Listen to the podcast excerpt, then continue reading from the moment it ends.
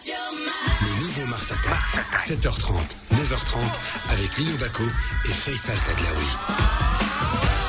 Et oui, 7h33 dans le nouveau Mars Attack avec Lino qui commence l'émission en nous parlant d'automne. L'automne, c'est triste. Non, bon voilà, mais en plus, oui. Et on va, on va faire un peu les, les, les vieux croutons. Euh, Il y a plus de saison. Hein. Tu l'as vu toi l'automne passer? Non, vrai, on n'a rien vu quoi. Il y, a- y y plus de saison. Il y a plus de saison. Bah, pas rien. Non. Sûr. voilà. Mais bon, ça se rafraîchit un T'as- peu t'as- pas, pas connu les 1er octobre pluvieux, toi? Pluvieux. Mais c'est sûr. Mais tu sais, quand j'étais gamin, quand on allait à l'école primaire ou même au début du collège, le 1er octobre. C'était en quelle année pleuvait. ça? C'était en quelle année Dans les années 60, dans les Ah bah ouais. des années 50, il pleuvait systématiquement. Il faisait beau le 30 septembre, le 1er octobre, il pleuvait. Tu dis, c'est pas possible. Moi, je sais qu'il pleut tout le temps. À elle, ça, et Absamad, il, a- il fait, il fait des effets spéciaux. Voilà, je sais Ouais. pas. C'est parce que hier, on a parlé d'un film de science-fiction. Merci pour l'effet spécial. Ça fait très kitsch, mais c'est pas grave. On garde, on garde. Je prends 7h34 dans le nouveau Mars Attack. Bienvenue tout le monde. euh, Bienvenue tout le monde. On est ensemble jusqu'à 9h30 et vous le savez, dans la bonne humeur avec, euh, comme euh, d'habitude et comme tous les jours, euh, bah, bien rempli. Hein. La tartine va être bien remplie jusqu'à 9h30 avec de l'info, avec du sport, avec du foot, avec euh, de l'expertise, avec euh, de la santé. Tout ça, c'est jusqu'à 9h30. On va commencer comme d'habitude avec va y avoir du sport pour tout sauf le foot, hein, le sport à travers le monde. Ensuite, à 7h45, on fera un point sur l'immobilier à l'heure du corona avec euh, Mohamed Alaoui, le fondateur de l'agent- de l'association marocaine des agents immobiliers. Je pense que tu auras aussi des questions à lui poser, hein, Lino, hein, parce qu'on parlera des prix de l'immobilier, du retour à la location. Hein, tu sais, les Marocains sont très friands. De la propriété. Mais là, avec l'ère du corona, bah, il y a des questions qui peuvent se poser parce que les gens ont moins de visibilité pour avoir des crédits et donc peut-être que la location, c'est l'avenir. On va en parler avec Mohamed Alaoui. Ça sera tout à l'heure à 7h45. Le morning foot, comme d'habitude, à 8h10 avec euh, Hicham Ben Saïd Alaoui. Ton coup de gueule avant 8h30. Il y a du monde à, hey, 8h34 dans la brigade culturelle qui est convoqué Mehdi Qadbi, président de la Fondation euh, nationale des, des musées, parce que les musées sont ouverts, et puis il y a des musées qui vont ouvrir, et voilà, et ça, ça fait partie de la culture. On parlait hier de tourisme culturel, Lino, hein, on a parté, et ben voilà, ça en fait partie, Euh, et euh, Enfin, après, pour le, c'est quoi le problème aujourd'hui? On revient sur le coronavirus. C'est vrai qu'on s'est dit qu'une fois par semaine, on vous ferait un- une émission spéciale où vous pourrez poser vos questions. Et aujourd'hui, c'est avec le docteur Hassan Afilal, pédiatre réanimateur. Et euh, on va essayer de comprendre. euh, vous vous posez beaucoup de questions, vous, sur vos enfants et le Covid. Et la Covid, hein, avec la rentrée. Comment ça se propage? Qu'est-ce que vous risquez? Qu'est-ce que risquent les enfants? Est-ce qu'il y en a beaucoup en réanimation ou pas? Tout ça, c'est des questions que vous allez vous poser et on y répond. Et on commence, Lino, avec Va y avoir du sport. 7h30, 9h30, le nouveau Mars Attack.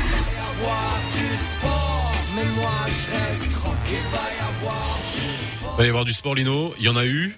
Il y en a eu. Et donc hier, c'était euh, la fin à Rome.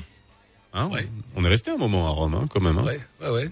Et alors, qu'est-ce qui s'est passé Petite semaine, finalement donc euh, ben, tu, tu te souviens, on avait laissé, euh, en fait, Djokovic, on, on l'a- on l'avait, la- pardon, excusez-moi, on l'avait, laissé aux, aux États-Unis à l'US Open euh, lorsqu'il avait malencontreusement euh, envoyé une balle sur euh, sur une juge de Oui, ligne. oui, oui. Hein, donc il avait été disqualifié, euh, carton rouge et tout ça. Et donc il a il, il avait quitté donc euh, le tournoi américain et il a il s'est présenté à Rome. Il était tête de série numéro un. Ben, finalement il a il a gagné donc puisqu'il s'est imposé face à notre ami euh, Diego euh, pas Maradona mais Diego Schwartzmann L'Argentin, tu veux refaire la blague en, deux, encore en 2-7, 7-5, 6-3. Hein voilà. Il faut dire que le Serbe quand même a été un petit peu malmené hein, bon, euh, lors du lors du premier set. Bon, il s'impose pour la cinquième fois hein, euh, à Rome. Mhm. Sur terre battue, évidemment. Voilà, donc euh, il a remporté son 36e Master 1000. Alors les Master 1000, euh, Faisal, tu le sais très bien, c'est juste tout de suite après les quatre les, les grands chelems, les quatre grands Ouais. tournois. Hein, euh, Australie, euh, Roland Garros, euh, Wimbledon et puis euh, Flushing Meadows. Et tout de suite après, tu as les, les 1000. Alors les 1000, c'est euh, c'est Rome, c'est euh, Monaco, c'est euh, Madrid, etc. Tu vois, c'est c'est c'est tournoi top quand même, Ouais. avec, avec pas mal de pognon. Hein. Euh, tu as, des 3-4 millions de- d'euros de, de de prize money, tout ça. Donc tu euh, veux qu'on voilà. parle du golf un jour? On va parler du golf et des prize money. Oui, golf, parce que finalement, on, parle des footballeurs Ouais. et, et, et c'est dingue ce que, ce que peut gagner un golfeur. Hein.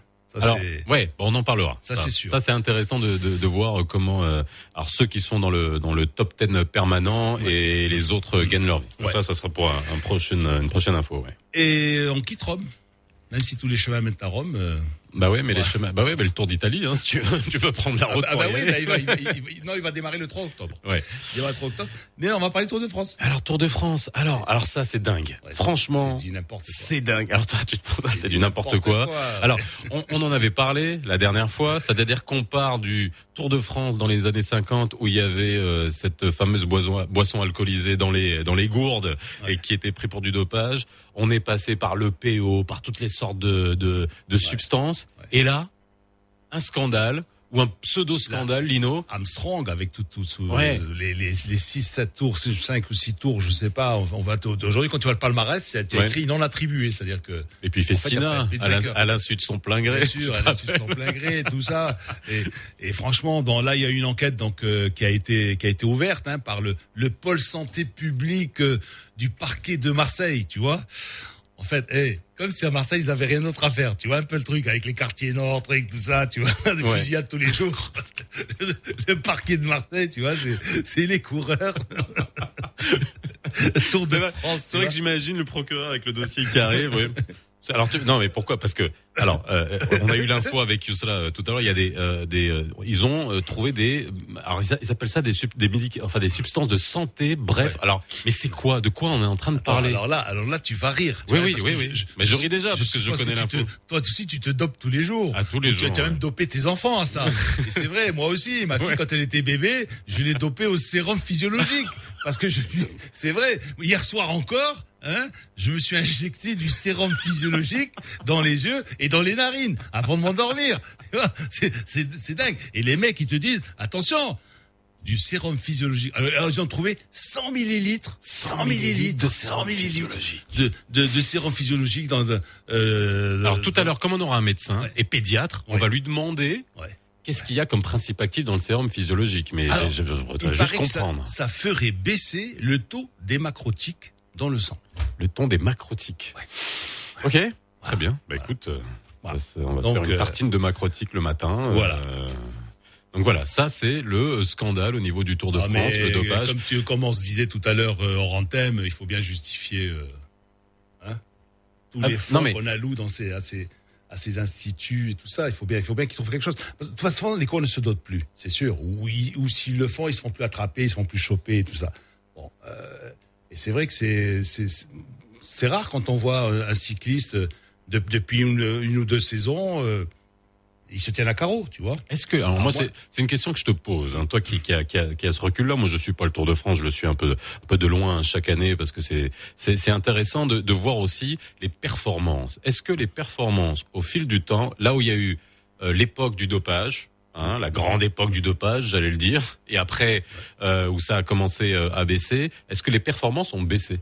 Les performances ont baissé, Oui. bien sûr. Mais tu, tu, tu vois, tu vois le peloton, il est toujours compact, Oui. ils sont toujours ensemble.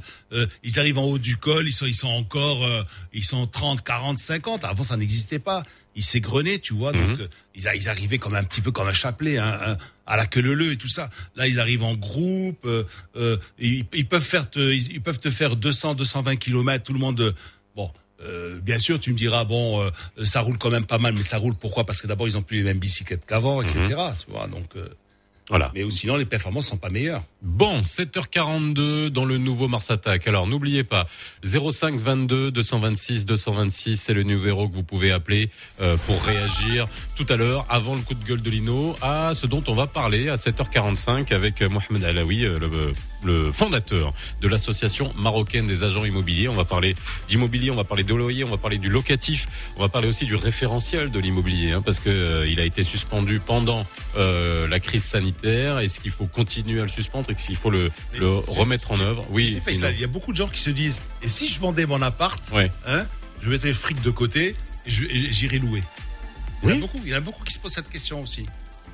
Voilà. Ah bon Si tu veux que je te dise, il y a un moment donné, en étant Eh, incertain, C'est la faute à Reda, le syndic. Boum boum. 10 000 dirhams par mois.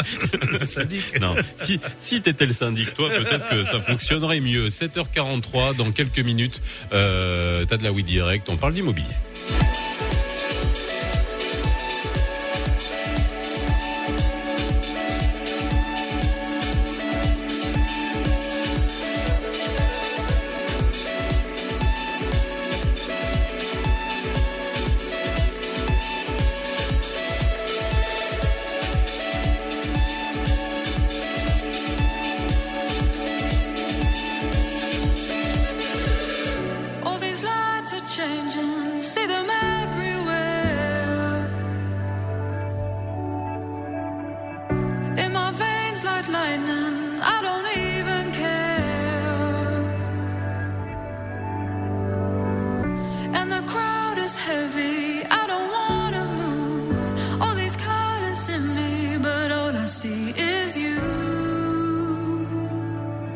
And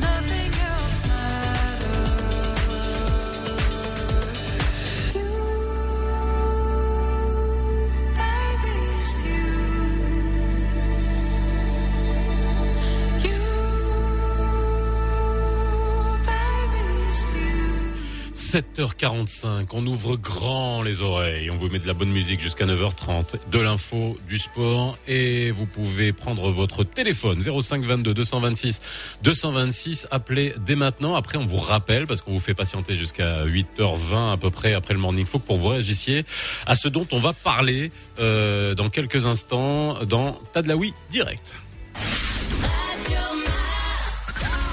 Radio Mars attaque l'info tous les matins. Tous les matins. Tadlaoui direct. Maintenant, toute l'actualité est dans Mars Attaque.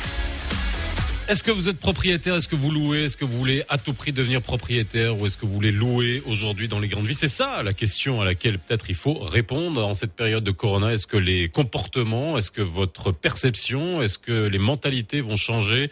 Euh, ben, C'est la question que je pose à Mohamed Alaoui- euh, Lahlou, pardon, qui est avec nous, euh, fondateur de l'association marocaine des agents immobiliers. Bonjour, c'est Mohamed.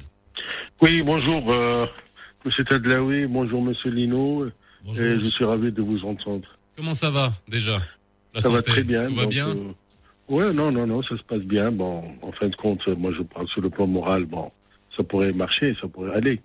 Bon. Alors voilà. Alors, Comment Oui. le bâtiment. Sur le plan flissette. Le plan flissette, bah voilà, c'est de ça dont on va parler. Non mais, alors juste- surtout aujourd'hui, la question est de savoir, un, euh, comment est-ce que ça a impacté, vous qui êtes euh, au front, hein, entre les, dans les transactions, euh, entre que ça soit euh, peut-être dans le neuf ou dans les, les secondes mains, comment est-ce que l'immobilier se porte depuis la crise sanitaire? Moi, je voudrais revenir et rebondir sur ce, sur ce sujet. C'est que le secteur de l'immobilier connaît depuis quatre ans une, une crise inédite et, et c'est aggravé, bien sûr, avec le, la- le, le Covid-19. Il y a plusieurs paramètres qu'on pourrait développer euh, en fin de compte. Bon, la demande reste insuffisante par rapport à l'offre, surtout en, ab- euh, en- abondance dans le neuf Oui. résidentiel, malgré une baisse des prix de 10 à 15 Ah oui, il y a quand même, si il y a- il y a quand même une beaucoup. baisse de 10 à 15 Ouais, Moi, je parle du neuf. Oui, Il oui, y a du une neuf. baisse Hein. de Ouais. 10 à 15 Donc, euh, j'insiste beaucoup. Si, je, si vous voulez qu'on parle aussi du, de l'ancien, même l'ancien, il a même baissé beaucoup hein, par rapport au neuf. Alors, juste, Voilà. mais, ça, ça, c'est la vraie question. Est-ce que les prix ont sensiblement baissé? Alors, vous nous dites 10 à 15 dans, dans, dans le neuf. Euh, c'est vrai qu'on se posait tout le temps la question euh, en essayant de comprendre pourquoi les prix ne baissaient pas. Hein, parce que quand on avait depuis... euh, les, les promoteurs immobiliers nous faisaient couler une petite larme hein, depuis longtemps, hein, nous disant que ah, il y avait rien, etc. Mais les prix ne baissaient pas. Bon, là, c'est le neuf. Mais dans la, la seconde main, ça baisse pas?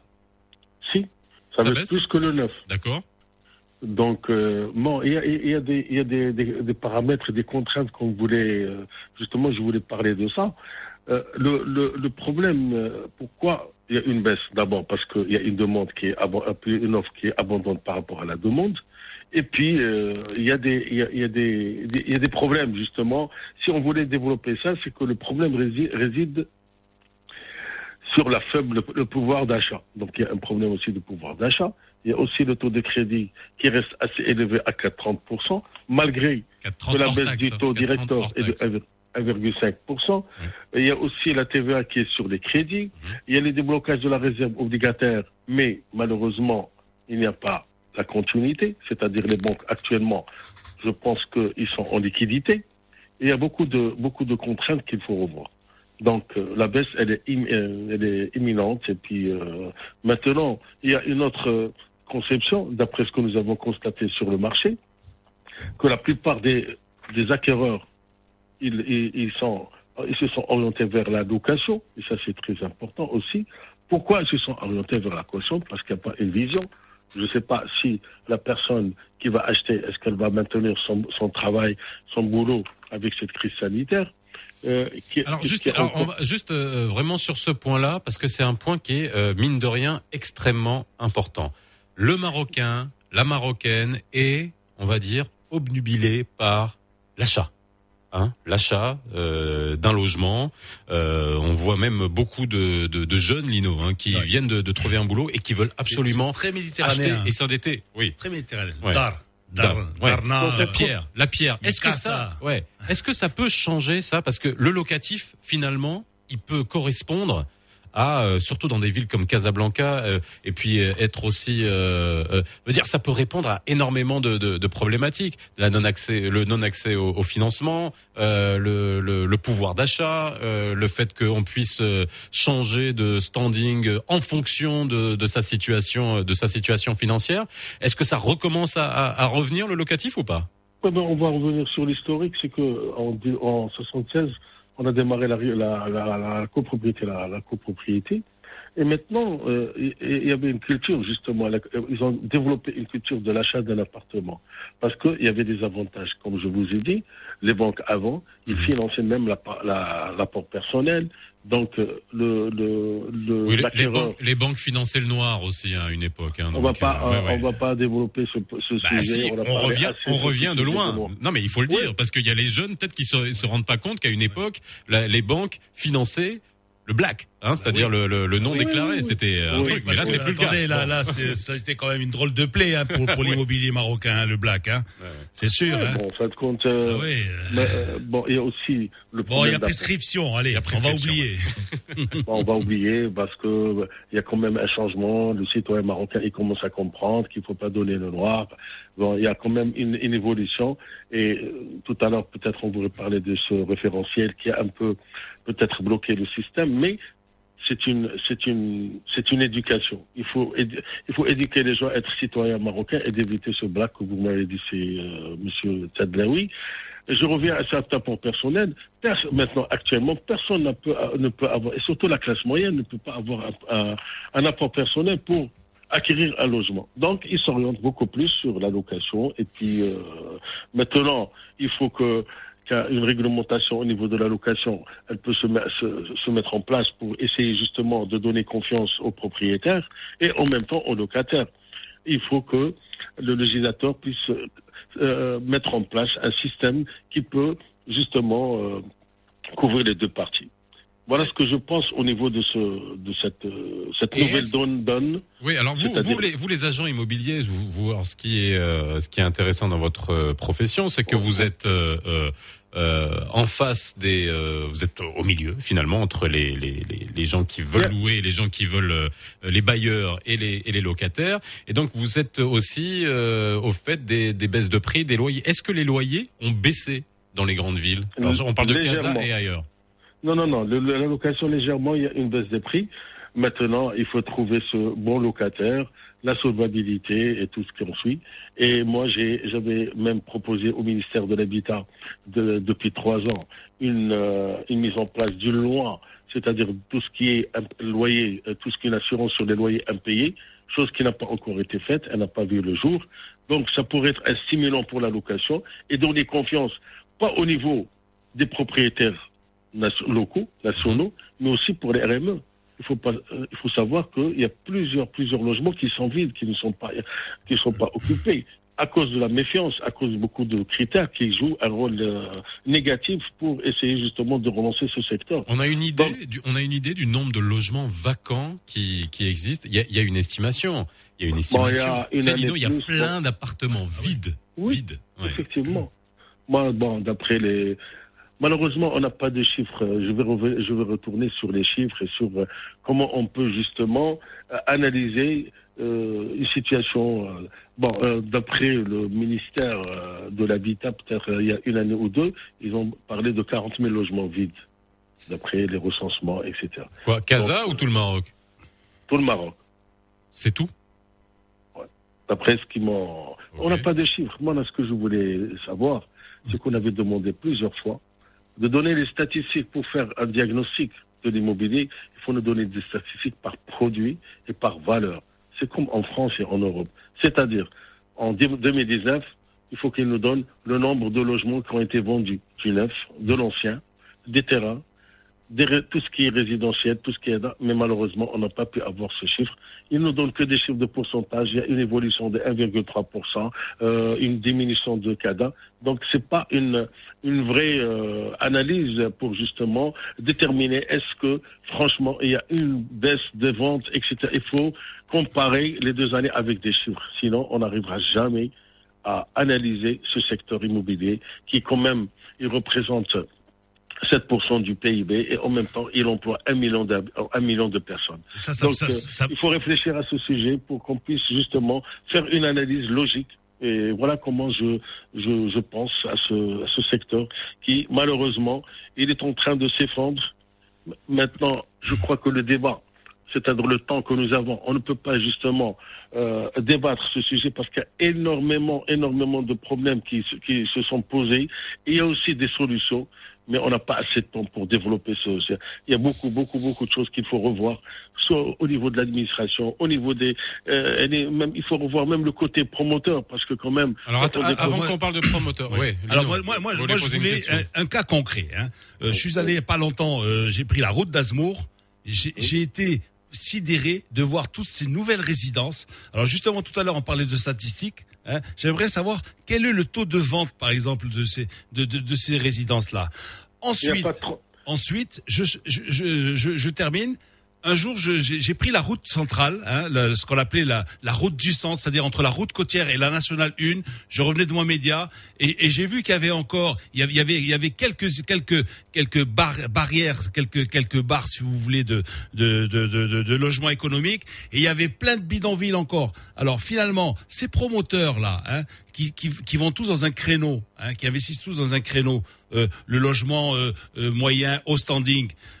Est-ce qu'on pourrait pas les est-ce qu'ils pourraient pas s'orienter vers le logement économique, peut-être gagner moins hein, sur chaque appartement, mais gagner plus parce qu'on a quand même on a, on a- on a encore un grand déficit de, de logement économique ou non Parce Je me faut- trompe? Il faut revenir sur le plan d'aménagement parce que tous les terrains qui sont disponibles ne sont pas économiques. C'est généralement des moyens standing ou du haut standing. Donc ça, c'est un autre problème. Maintenant, comment on peut, comment, comment on peut dire que il n'y en a pas de statistiques pour savoir. Il y a, Il y a quand même des statistiques. Alors, je, je suis en train de regarder. Je suis désolé. Il y, a, il y, a, une, il y avait une note d'information qui date de, déjà de 2017 du HCP hein, sur le nombre de logements vacants. C'est un million. C'est un million de logements vacants. Un Je crois que je me million suis de trompé, logements c'est vacants. au niveau de Casa et région. hein. Peut-être il y a une erreur de d'appréciation. Non, non, mais entre, euh, entre ça 40 000 et pourrait 1 arriver million, c'est un de- million, oui. un million C'est de au niveau de logements Casa vacants. et région.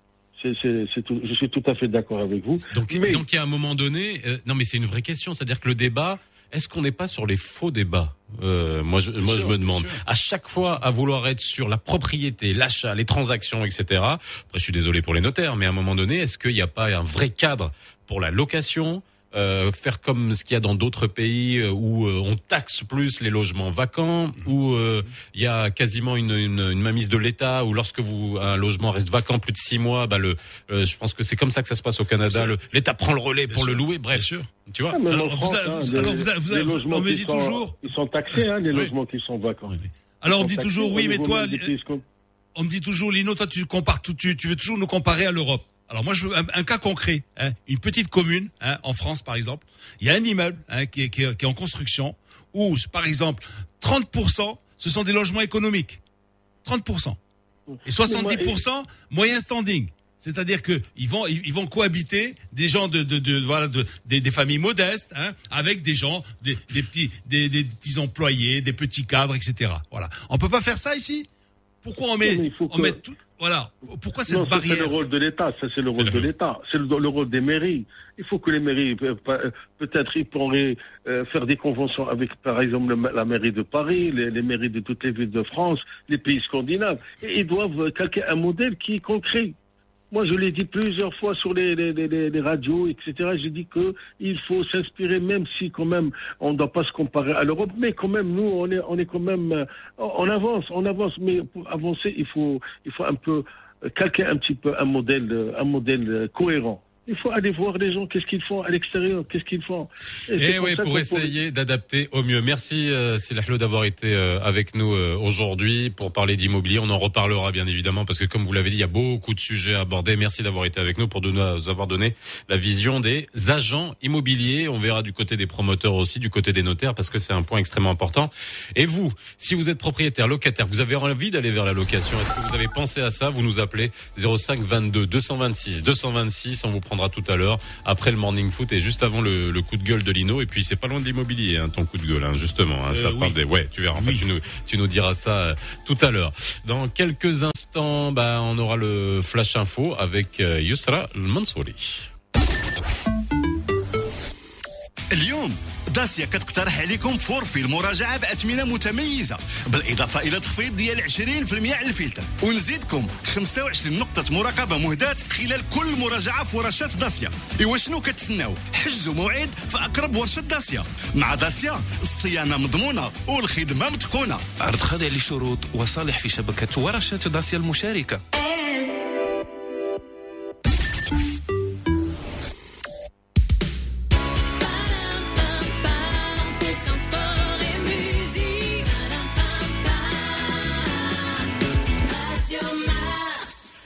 Elle est pas dopée au sérum physiologique ce matin, c'est Yusra Mansouri.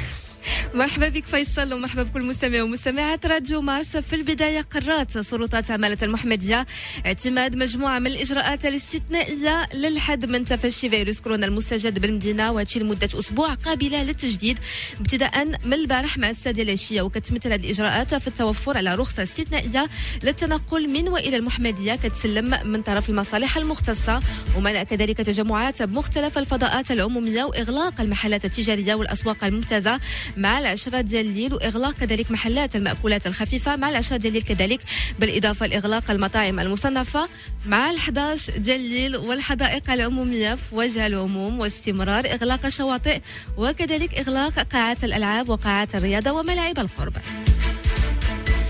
أعلن معهد باستور بالمغرب البارحة على استمراره في إجراء التحاليل المخبرية للكشف على فيروس كوفيد 19 بتقنية البي سي ار وأكد أن وزارة الصحة كتزود في هذا الصدد المعهد باستمرار بكل المعدات الطبية والمستلزمات المخبرية بانتظام وبدون انقطاع عن طريق المخزون المركزي ديال الوزارة. دوليا أطلقت مقاطعة كولومبيا البريطانية في كندا طريقة جديدة للكشف على فيروس كورونا المستجد عن طريق الغرغرة للطلاب اللي كتراوح الأعمار ديالهم ما بين 4 و 19 سنة وقالت مسؤولة ديال الصحة الإقليمية آه، في هذا الصدد في مؤتمر صحفي بأن هذا الاختبار هو الأول من النوع ديالو عبر العالم. ورياضيا حصد نوفاك جوكوفيتش المصنف الأول عالميا لقبه الخامس في بطولة إيطاليا المفتوحة للتنس البارح من بعد ما تغلب على الأرجنتيني شوارتزمان في الفينال وتوج بإحدى بطولات الأساتذة للمرة 36 وهو الرقم القياسي. هذه 8 و3 دقائق على أمواج راديو ماراس غادي نتوقفوا اللحظة مع أحوال الطقس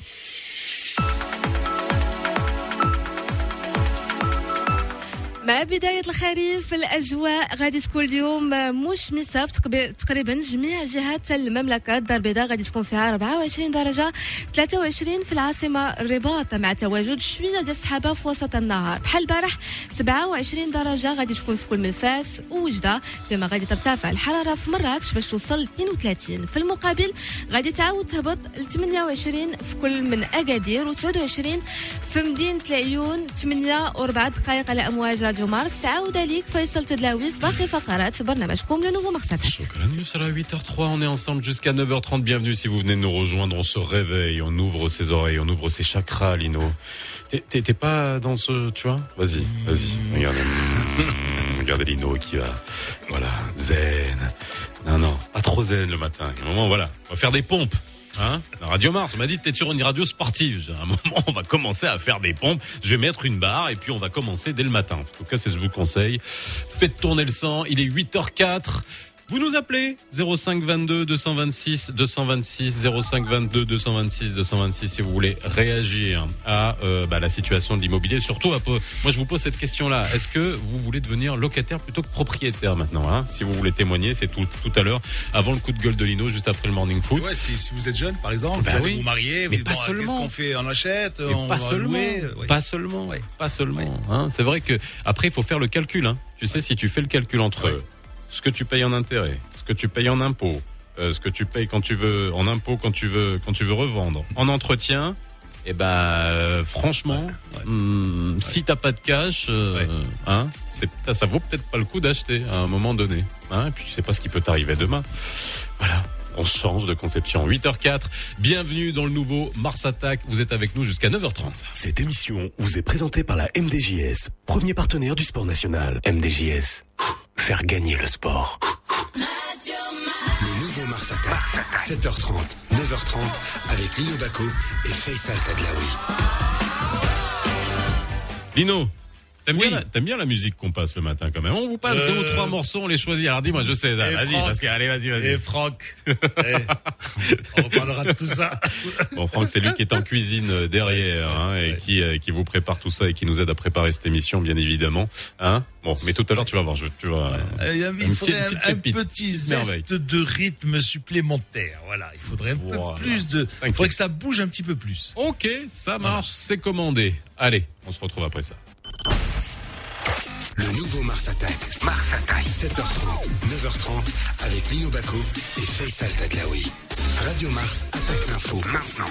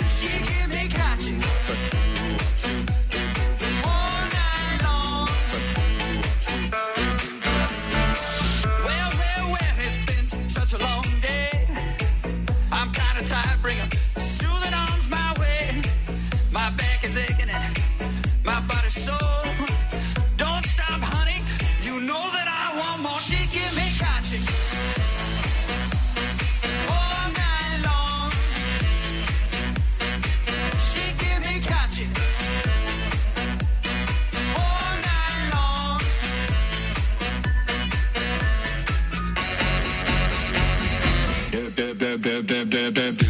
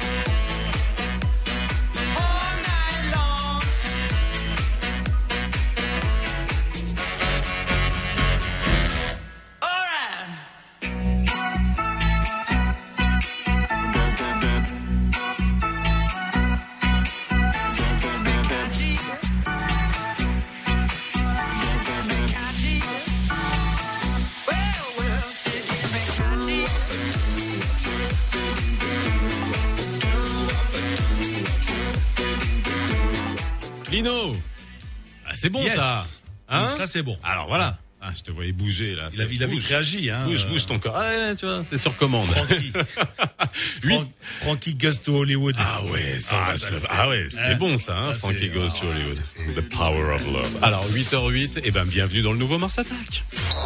Le nouveau Mars Attack. Le morning foot. Le morning foot. C'est maintenant. Le morning foot c'est maintenant avec euh, HBA, Hicham Ben Saïd Alaoui qui est avec nous pour parler avec toi euh, de foot, hein, euh, la Botola et puis aussi un peu de foot international et surtout, mais il y a eu une avalanche de buts là. Oui, il y en a eu euh, 10 en deux matchs. hein. Bonjour Hicham. Bonjour Lino, bonjour Faisal. Toi, tu es locataire ou propriétaire Entre les deux. C'est-à-dire, entre les deux, mon cœur balance.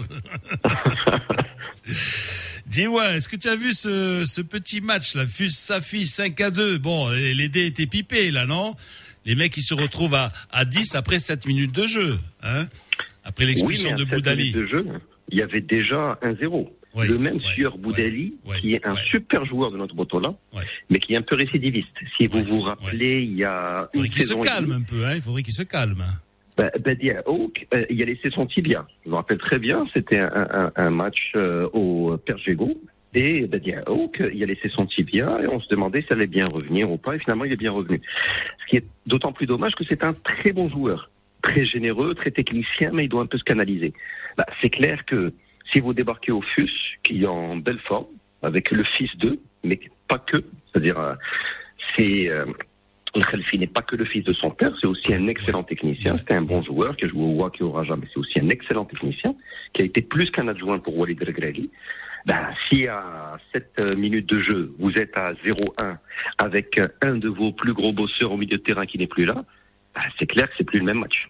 Après, on a vu une Botola euh, dans la continuité de ce qui se passe parfois dans la tête des joueurs, c'est-à-dire on peut marquer des buts exceptionnels, comme celui de Jadi, qui euh, le lobe de 55 mètres, qui pourra te rappeler Lino le but de Florenzi contre le Barça lors Oui. d'un fameux match de poule. Absolument. Un partout. Le match où notre ami Naïm Golan avait euh, un petit tillé les ligaments croisés de, de Rafinha. Yes. C'était le même match malheureusement. Mais euh, on, on est capable de, de faire ça, comme on est capable de mener euh, 4-0, finalement de prendre deux Oui, buts mais les fille, aussi, tu vois, c'est le lot de toutes ces équipes qui n'ont rien à perdre, rien à gagner. Bon, ils sont là, ils attendent la fin du championnat, franchement, non Ils attendent, le- ils sont pratiquement en vacances, non, les Safio, ou non? Oui, mais il, il faisait jusque-là une plutôt bonne reprise après le, le confinement. C'est-à-dire si on exclut le, le 0-2, c'est-à-dire la défaite contre le Raja, mais ça c'est le lot de toutes les équipes qui n'a pas perdu contre le Raja. Par la suite, ça a quand même fait 11 points euh, sur 18 possibles, 11 points en 6 matchs, jusqu'à la totale déconvenue d'hier, parce que même sur le premier but, euh, l'alignement est, est ridicule. On a l'impression effectivement que certains des joueurs sont en, en vacances. Sur le but de Dragoni, la reprise de volée, ils sont trois défenseurs dans la surface, mais il n'y a pas de marquage. Hicham, si avant- on, on av- était là pour être là. Avant de passer à Wedzem euh, Hassania, un petit mot sur Skouma. Les, les, les pépères se portent bien, non hein Mbarki, euh, Skouma. euh, Issam Raqi avant eux, Brahim El Bahri ouais, qui est rentré face au face au WAC. Est-ce qu'on peut Euh, dire, est-ce qu'on est-ce peut dire que la vie d'un footballeur s'est- s'est s'est rallongée ces derniers temps? Quand tu vois Cristiano Ronaldo, quand tu vois Messi, quand tu vois les mecs, euh, ah, ils, ils jouent de mieux en mieux, même à 33, 34, 35 ans. Ibrahimovic hier qui marque deux buts. Tu te dis, c'est pas possible. Mais je pense qu'en Botola, c'est un peu plus spécifique. Moi, j'y vois deux raisons principales.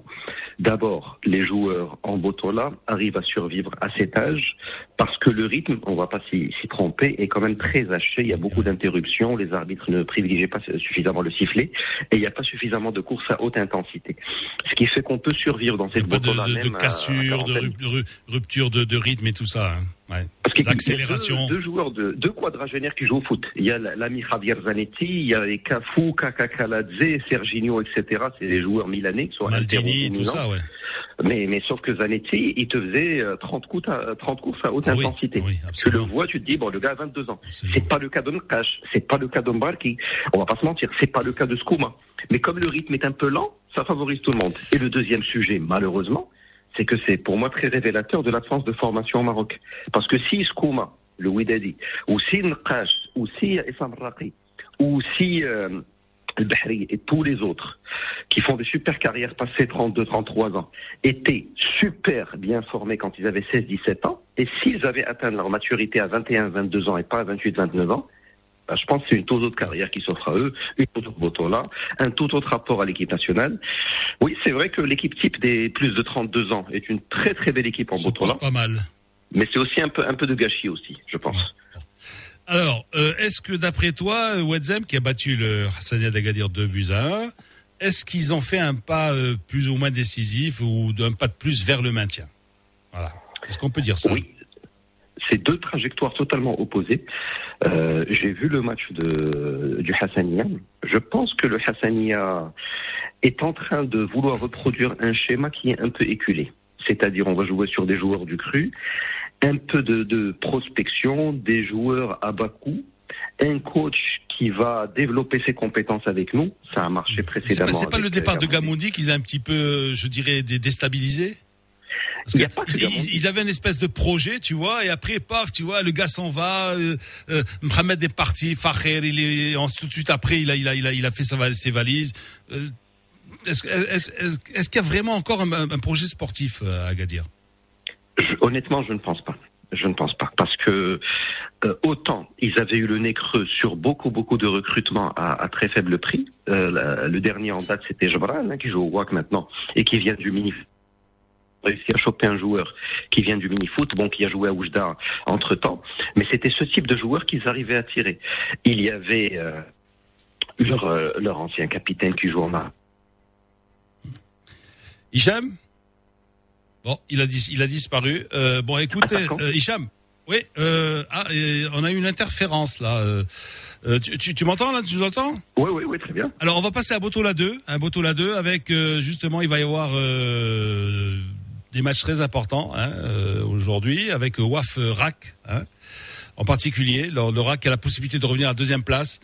Le Rak est un petit peu le troisième larron là, hein, parce que tout le monde disait ouais qui va monter en, en, en- en D1 à la fin de la saison? Ben tout le monde disait Shabab Mohamedia, Mas de Fez. Et puis il y a ben, Abdelhak Mendoza qui qui n'entend pas de cette oreille peut-être. Bah, écoute, euh, Lino, tout ce qu'on disait, je pense qu'on va le redire, euh, à savoir cette Botola 2. Euh, si vous prenez le, la 15e place, à savoir Shabab Ben Grir, ils ont 28 points. Si vous prenez le RAC, qui sont à la 5e place, ils ont 26, 26 matchs euh, également, qui ont 40 points. C'est-à-dire que mathématiquement, si le RAC perd tous ses matchs, entend mathématiquement, et si Ouais. Ben gagne tous ses matchs, Ben peut être sur le podium et le RAC peut tomber. Et surtout à égalité de points. c'est dingue. La Botola. Dans tous les championnats du monde, même de première à cinquième division, si vous êtes à 40 points à quatre journées de la fin, vous tremblez pour le maintien, au Maroc, vous êtes un candidat sérieux à la montée. Donc euh, bravo, c'est un club qui a 9 victoires, 9 victoires en 26 journées, et qui est un candidat plus que sérieux. Parce qu'on les voit gros comme un camion s'imposer aujourd'hui, finir à 43 points, venir titiller de masse, qui pour rappel a perdu 2 points suite à la titularisation de d'un joueur, je pense c'était Benay, un joueur qui n'était pas qualifié. Et voilà comment on arrive dans une Botola de déjà où il n'y a pas beaucoup de points, parce que même le leader, après 27 journées, n'a que 47 points sur 81 possibles, et on arrive à perdre des points sur des problématiques administratives, sur des choses comme ça. Peut-être, peut-être. euh, Bon, on l'a, dit, on l'a redit. Hein, peut-être. Bon, ça commence à fatiguer nos auditrices et nos auditeurs. Moi, moi, ce que je, je, je, je, je souhaiterais, c'est de voir euh, des, des, des play-offs et des play-outs comme comme en, en Segunda division espagnole, c'est un championnat extraordinaire parce que c'est vrai, ça, ça, ça, ça, ça, ça augmenterait le spectacle, augmenter aussi le nombre d'équipes aussi. Peut-être que 16 équipes en, en D2, c'est pas, c'est pas assez suffisant. Peut-être 18, hein, 18 au moins, tu vois, et faire des playoffs euh, pour les, les, les, les, les- de la place de la troisième à la sixième, etc. Euh, euh, je sais pas, il faudrait s'inventer quelque chose pour le rendre un peu plus. euh, Il est attrayant, bien sûr, parce qu'il est, il est souvent incertain, mais il, il manque peut-être quelque chose à ce, à ce championnat. Bon, Et oui, Dino. Oui. Et pour appeler un chat un chat, il n'y a pas que la notion d'attrait, il y a aussi la notion de fair play. Parce que quand vous êtes en plein milieu de tableau, vous n'avez pas grand-chose à jouer, voilà. la Botola 2, sans citer d'équipe, il y a quand même beaucoup Voilà. de rumeurs dans Voilà. les cafés qui font état de matchs plus ou moins balancés. Alors que là, au hasard d'un match, tu peux te retrouver soit dans les playoffs, soit dans les play-outs. Oui. Tu En rigoles fait, pas, tu vois. C'est vrai, c'est rare. Et en fait, championnat d'Espagne, bon, euh, championnat d'Espagne, ils ont 20, il y a 22 équipes, je crois. 22, oui, 22 ou 24, je me rappelle plus. Enfin bref, c'est énorme. Et finalement, des équipes qui sont pas impliquées, tu en as peut-être une ou deux sur les 22, tu vois. C'est, après toutes les autres, elles sont impliquées. Soit la montée, soit la descente. Alors, Oui. euh, en parlant de, de descente d'équipes menacées, il y a Agadir Ben Guérir. euh, c'est un, c'est un espèce de barrage, ça. Ah oui. Il y a nos fameux. C'est un match euh, qui peut conditionner aussi bien la, montée que, la descente. Euh, il y avait le, derby.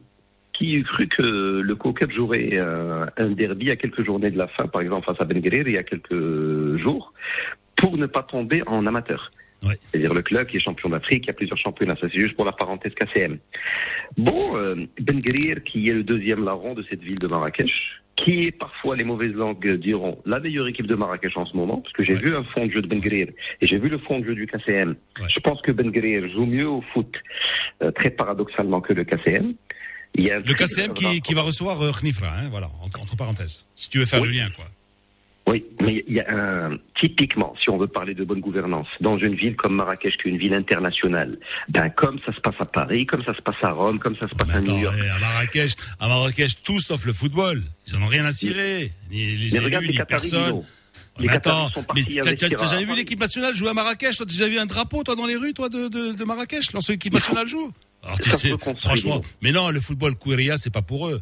Tu vois. Mais il faut Festival reconstruire du un cinéma, truc, tout ça, ouais, d'accord, mais pas, mais pas, mais pas le foot. Que- Pas le foot. qu'il n'y a pas un Émirati Dino Les pauvres, mais mecs, ils vont à pied, ils vont à pied. Le stade qui est, qui est, qui est presque sur l'autoroute, hein, tu vois. Il y a, il y a pas, de- il y a pas de bus pour amener les supporters, pour les ramener, pour euh, voilà. Oui, donc, mais Lino, le football, c'est un accessoire pas- le foot, hein, là-bas. Hein.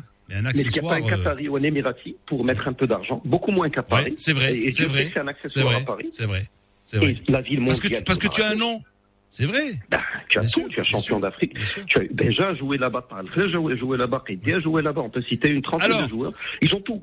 Rapidement, euh, rapidement, le TAS, le TAS, donc euh, TASCAC. Alors là, c'est hey, c'est une affiche de une affiche de D1, ça. Maintenant, il se retrouve en deuxième division. Et oui, et oui. Eh oui, ah oui. Là, c'est beaucoup de choses. C'est une question de, de gestion, c'est une question de continuité. Bon, à la rigueur, le TAS, ils ont gagné une Coupe d'Afrique. Ils vont nous représenter. On le dit pas assez en Coupe, de- euh, une Coupe du Trône, pardon. Ils vont nous représenter en Coupe d'Afrique. Ils ont fait quelques transactions intéressantes. Le dernier match du WAC, par exemple. Il y avait Rahim, le capitaine du TAS, qui était titulaire avec le WAC. Je pense qu'ils sont en train de bonifier leur euh, championnat. C'est-à-dire ils ont gagné une coupe très tôt dans la saison. C'est la particularité marocaine de, que de jouer la Coupe du Trône avant le début de saison presque. Suite à ça, après la perte des joueurs et la démobilisation de certains joueurs qui ont atteint le climax de leur carrière, il n'y a pas eu de démobilisation suffisante pour les tirer vers les amateurs. Bon, ils sont toujours pas sortis de l'auberge parce qu'ils sont qu'à trois points de la zone de flottaison. Je pense que le TAS devrait euh, termine, s'imposer ouais. aujourd'hui. Alors, on termine, Hicham, avec quoi? Avec euh, un petit tour en Angleterre. Euh, tu as vu le match de, de Seyss hier euh, avec les Oui. Contre, hein? Oui. Finalement, Manchester City a battu le Portugal B. Oui, avec Nuno Espirito Santo, avec euh, avec C'est Georges, c'est- eh, c'est la première fois que Guardiola le bat, je crois, non? Ou un truc comme ça, non? Oui. C'était un peu ça. Oui, oui. Même du temps de, noire, de hein. Valence, Ouais, etc. ouais, ouais. Oui, c'est c'est le Portugal B. Même le nom du stade El Molinón, qui n'est pas un nom très, très, très euh, anglais. Euh, il y a un consortium mené par un agent de joueur célébrissime, qu'on ne nommera pas portugais aussi, qui détient le club. Après Ouais. le Portugal B, et c'est un Portugal B qui a le nez Belle équipe, hein, très petite bien. équipe. Hein. Et Ah, dis-moi, c'est euh, Zlatan, Zlatan, il a frappé, Zlatan, il a hein deux buts, le mec encore, il a 37 ans, 38 ans, je sais pas quel âge il a. C'est- c'est- euh, je pense qu'il a 39 ans, si je ne 39 m'abuse. ans, Je pense qu'il est né en 39 ans, tu vois. 81. Vous êtes dans les arrêts de jeu, les enfants. hein. Voilà. Allez, donc, ben, secondes. on siffle la fin. Euh, voilà, là, c'est Milan, donc qui a battu Bologne, deux buts euh, d'Ibrahimovic. Et C'était les, les débuts du, les- la reprise de la- Mais- en Serie A. Mais une question pour toi, pour Lino, pour demain. Qu'est-ce qu'a Milan avec ses quadragénaires qu'elle arrive à bonifier? Et ça, c'est toute l'histoire de l'AC Milan. Je sais Ah pas oui. ce qui se passe à Milan. Bah oui, avec avec avec ou sans Berlusconi. Tu hein. répondras demain. tu répondras demain. Merci Hicham d'avoir été avec nous comme tous les jours pour le Morning Foot. 0522 226 226, vous connaissez ce numéro désormais. Vous pouvez nous appeler alors pour réagir euh, maintenant à ce dont on a parlé à 7h45 et vous pouvez appeler ce numéro pour nous poser toutes vos questions dans C'est quoi le problème et c'est quoi le problème tout à l'heure à partir de à peu près 8h45. On aura le docteur euh, Hassan Afilal, pédiatre réanimateur qui nous parlera eh ben du Covid et des enfants. Hein, vous posez tous cette question. Si vous avez des enfants, ils sont, s'ils sont rentrés à l'école en présentiel, eh ben, euh, c'est vrai qu'on se pose beaucoup de questions hein, sur le niveau de propagation, sur euh, de quelle manière les enfants sont atteints. Est-ce qu'il y a beaucoup d'enfants en réanimation ou pas? Les derniers chiffres, encore une fois, du Covid, on essaie de vous faire comprendre Comment les lire Comment les comprendre Encore une fois, les tests. Hein, tu te rappelles, on l'a fait la semaine dernière, mais moi j'ai eu beaucoup de questions suite à ça. Les tests euh, PCR, les tests sérologiques, les tests euh, antigéniques. euh, maintenant, on va vers des technologies avec tests salivaires. Tout ça, on comprendra mieux euh, toutes ces technologies avec le docteur Hassan Afilal tout à l'heure à partir de 8h45. Et vous pourrez nous appeler au 05 22 226 226. Vous savez que vous pouvez réagir sur la page Facebook et vous avez réagi par rapport au sujet, Lino. Tu sais, on parlait de l'immobilier tout à l'heure. La location, j'ai Adil qui nous dit les gens qui achètent des appartements à crédit, ils se ruinent, ils s'endettent, et le jour où ils veulent vendre et c'est la crise, et ben comme maintenant, et ben c'est pas intéressant. Et finalement, c'est là où on, on peut essayer de voir dans quelle mesure la mentalité va changer, Lino, hein, hein, pour la, la location. Je sais pas. En tout cas, Attends, attends, il faut dire aussi qu'on a des prix parisiens hein, dans certaines zones de Casablanca. Alors, on a des prix. Aussi, aussi bien au mètre carré euh, neuf que, que loyer. Hein. Alors, Lino, tu sais, un jour, on va, on va faire un peu de, de mathématiques et on va prendre la classe moyenne aisée, hein, même pas la, la classe moyenne telle que euh, on l'a, on l'a définie par le HCP, hein, et on pondère avec le niveau de revenu et ce que coûte un mètre carré. On est beaucoup plus cher qu'à Paris. On est beaucoup plus cher qu'à. Paris. On est beaucoup plus cher qu'à. Paris. 8h24 et c'est l'heure du coup de gueule de Lino. Le nouveau Mars attaque. Lino Baco a toujours quelque chose à dire. Lino attaque. Lino attaque. Dans le nouveau Mars attaque. Lino, alors ton coup de gueule d'aujourd'hui, euh, bah, j'imagine qu'il y a beaucoup de gens qui, qui, qui le poussent, mais toi c'est plus localisé, hein Tu veux Oui, nous dire c'est- c'est parce que c'est un coup de gueule qui qui émane d'un coup de cœur, tu vois. C'est un petit peu euh, euh, que tu sais l'herbe du voisin elle est toujours plus verte. Et en fait Ouais. là elle l'est, elle l'est, tu Mhm. vois. Le gazon du voisin est plus vert, tu vois. Euh, euh, euh, Dr Jekyll, Mr Hyde. Alors c'est quoi? C'est- Ce sont les, les c'est l'appendice du parc de la Ligue arabe, hein, Ouais. qui se prolonge sur la rue euh, Mohamed Abdou. À Ensuite, Casa. Tu, tu vois Désolé pour le a reste du Maroc qui nous écoute aujourd'hui, c'est Casa, mais Ouais, vous inquiétez mais- pas. les Mais ça, c'est valable. eh, Oui, oui. c'est- euh, c'est valable pour nous tous, pour vous tous, parce que je suppose, hein, à quelques exceptions près, que ce, ce, ce que ce que ce que vit cet appendice-là, euh, on, on peut le retrouver partout ailleurs. Alors, euh, c'est euh, cette rue Mohamed Abdou hein, qui, qui qui se prolonge, je dirais, du, du lycée Chouki vers la CGM, tu vois, donc Ouais. à cheval de de de, de, de Zertouni. Hein. Alors d'un côté, tu as tu as une association qui a été créée, hein, celle qui est du côté de l'école Molière, du Centre culturel français, euh, euh, de, de la CGM et tout ça, euh, où, où tu as euh, une, une prise de conscience, si tu veux, euh, et des riverains, hein, aidés, soutenus par qui? Eh ben, sou- soutenus par euh, par les, les, les, les entreprises, les institutions, euh, euh, les sociétés, hein, qui sont qui sont là, qui sont dans le quartier, les commerces, hein, et et- et il y a une prise de conscience aussi des les syndics d'immeubles de résidents. Avec bon, ça, ça leur coûte à peu près euh, dans les 15 000 dirhams par euh, par mois, mais le le, le, le jardin est impeccable. Oui. Pourquoi? Parce que euh, on assure la sécurité, euh, le nettoyage, le jardinage. euh, tu as l'impression d'être euh, à Hyde Park à Londres, Oui, mais ça, bien c'est parce au que parc les- Montsouris. Oui, mais ça c'est parce que les gens ont pris ça en main Ah oui. par eux-mêmes. Ah oui. Moi, je me souviens, j'avais ma, ma, ma fille était gamine à, à l'école Molière. Et un, un- un matin, ils organisaient une, une, une série de plantations d'arbres, tu vois. Ils- ils- les, les, les élèves, ils étaient à deux pour planter chacun un, arbre. C'est- magnifique, tu vois, pour rapprocher les enfants aussi de la nature, etc. Ouais, mais alors, là, là, ça- encore une fois, on a les, les deux ou trois Maroc, quoi. Voilà, c'est Bah oui, toujours ouais, le même problème. Et après, tu as l'autre, l'autre, l'autre versant. Mhm. Alors, ça, c'est le versant sud, hein, versant sud. Et tu as le versant nord. Alors là, tu peux dire que là, là, ils ont perdu le nord parce que euh, justement, euh, c'est le revers de la médaille. Hein tu as avec cette partie qui est juste en face du lycée Shawki.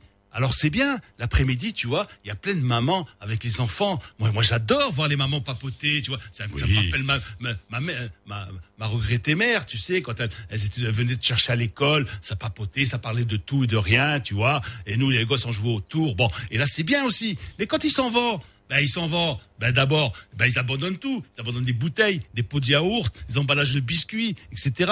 C'est, c'est d'une saleté incroyable. Il y a un lycée en face. Euh, est-ce que tu penses que que le chef d'établissement a sensibilisé aussi les élèves. Moi, il y, a, quelques années déjà, ici à Radio Mars, on avait dit, écoutez, demandez à, vos élèves tous les mois d'amener un dirham, de le verser dans une caisse, tu vois, ne serait-ce que pour les sensibiliser. Et avec ça, vous pouvez participer, je dirais, à la réflexion du jardin, etc., etc. Bon, ben voilà. Après, tu me diras, bon, par rapport au, au côté sud, il y a moins d'entreprises, il y a moins de, il y a, il y a moins de sociétés, il y a, il y a presque pas de commerce à part un ou deux restaurants, tu vois. Et c'est vrai qu'on est un petit peu lésé par rapport au, au, au reste de, de, de, de, de, de la rue Mohamed Abdou. Bon, mais ça c'est pour te dire justement, évidemment, excusez-moi, c'est, c'est, c'est, il est Casablanqué, Casablanco, Casablanqué, hein, le coup de gueule. Mais euh, je suis sûr que Il est déclinable. voilà, Il est déclinable voilà. dans tout le Maroc et en même temps, ça pose la question du civisme, de la citoyenneté d'un côté un peu, globale et puis et de euh, l'autre, voilà, on fait rien. intergénérationnelle et euh, pour toutes les classes sociales. Voilà, ça et on n'arrêtera pas de militer pour ça, le civisme. Et d'ailleurs, Ah, oublié, Dis-moi. très important, très important. Il y a un projet de passerelle, oui, justement, pour relier les deux, les deux jardins. Voilà. Alors euh, j'ai dit bon, hé les gars, euh, faites gaffe, hein, parce que franchement, euh, après, bon, la passerelle, ça va être tout de suite vers l'info et on passe par dessus, bah, la pub, hein, un petit peu quand même. Hein, faut bien gagner notre vie. صغير باش ينجح في المشروع ديالو خاصو يكون ديما حاضر ملتزم مولوع بخدمته وكيتقنها. وأهم حاجة هي يحمي الناس اللي خدامين معاه المحل ديالو وأدوات العمل. ومن المهم يلقى شي حد واقف بجنبه هادشي علاش؟ ساهم للتأمين باي سنلام ابتكرت باك أسور مقاولتي للمقاولين الصغار بعقد واحد كتحمي أدوات العمل ديالك. مسؤوليتك المدنية والناس اللي خدامين معاك. ضد حوادث الشغل ابتداء من 34 درهم في الشهر. سهم للتأمين عضو مجموعة سلام Il n'attend que vous pour démarrer avec de nouvelles résolutions. Il n'attend que vous pour franchir les obstacles et vous emmener plus loin. Dacia Duster. Choisissez votre terrain. Équipé d'un moteur diesel 110 chevaux, avec boîte automatique, de jantes aluminium diamantées 17 pouces et d'une carte d'accès et de démarrage main libre. Dacia Duster. À partir de 1190 dirhams TTC par mois seulement.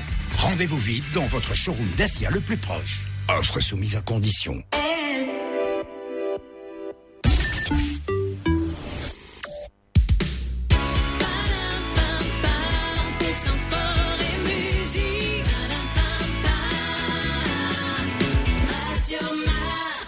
8h30, vous êtes dans le nouveau Mars Attack. Bienvenue sur Radio Mars. Bonjour Faisal, bonjour à tous. Un record au Royaume. 3426 guérisons ont été enregistrés au cours des dernières 24 heures contre 1376 nouveaux cas confirmés. Un nouveau bilan qui porte à 103, 110 103 119 le nombre de contaminations dans le Royaume depuis le premier cas signalé le 2 mars et à 84 158 celui des personnes totalement rétablies du Covid-19.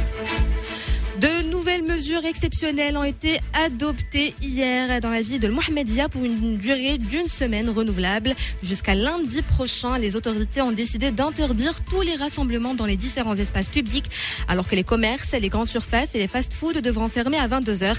Les restaurants classés seront quant à, quant à eux fermés à 23h, ainsi que les jardins publics. En économie, la corruption ferait perdre au Maroc 2 à 5% de son PIB. C'est ce que relève le premier rapport annuel de l'instance nationale de la probité, de la prévention et de la lutte contre la corruption qui vient d'entamer une nouvelle phase de la lutte contre la corruption basée sur des changements en profondeur. Et puis, distinction pour l'éducation nationale, l'élève marocain Mohamed El Khatri a remporté la médaille de bronze lors de la finale des 32e Olympiades internationales d'informatique. Tenue à distance du 13 au 19 septembre, l'équipe nationale a obtenu un total de 580 points, dont 260 enregistrés par l'élève en question. Sur le plan international, le Mali sera désormais dirigé pendant plusieurs mois par un colonel à la retraite et ex-ministre de la Défense avant un retour des civils à la tête du pays dans une période transitoire demeurant sous forte emprise militaire. Et puis en sport, Michael Jordan, seul propriétaire afro-américain du franchise d'un grand championnat nord-américain, va enrichir son patrimoine en devenant l'un des rares propriétaires de l'histoire de la NASCAR, le championnat américain de stock car. L'ancienne légende des Chicago Bulls, six fois champion d'ennemi, a annoncé lundi qu'il allait, qu'il allait lancer une nouvelle écurie.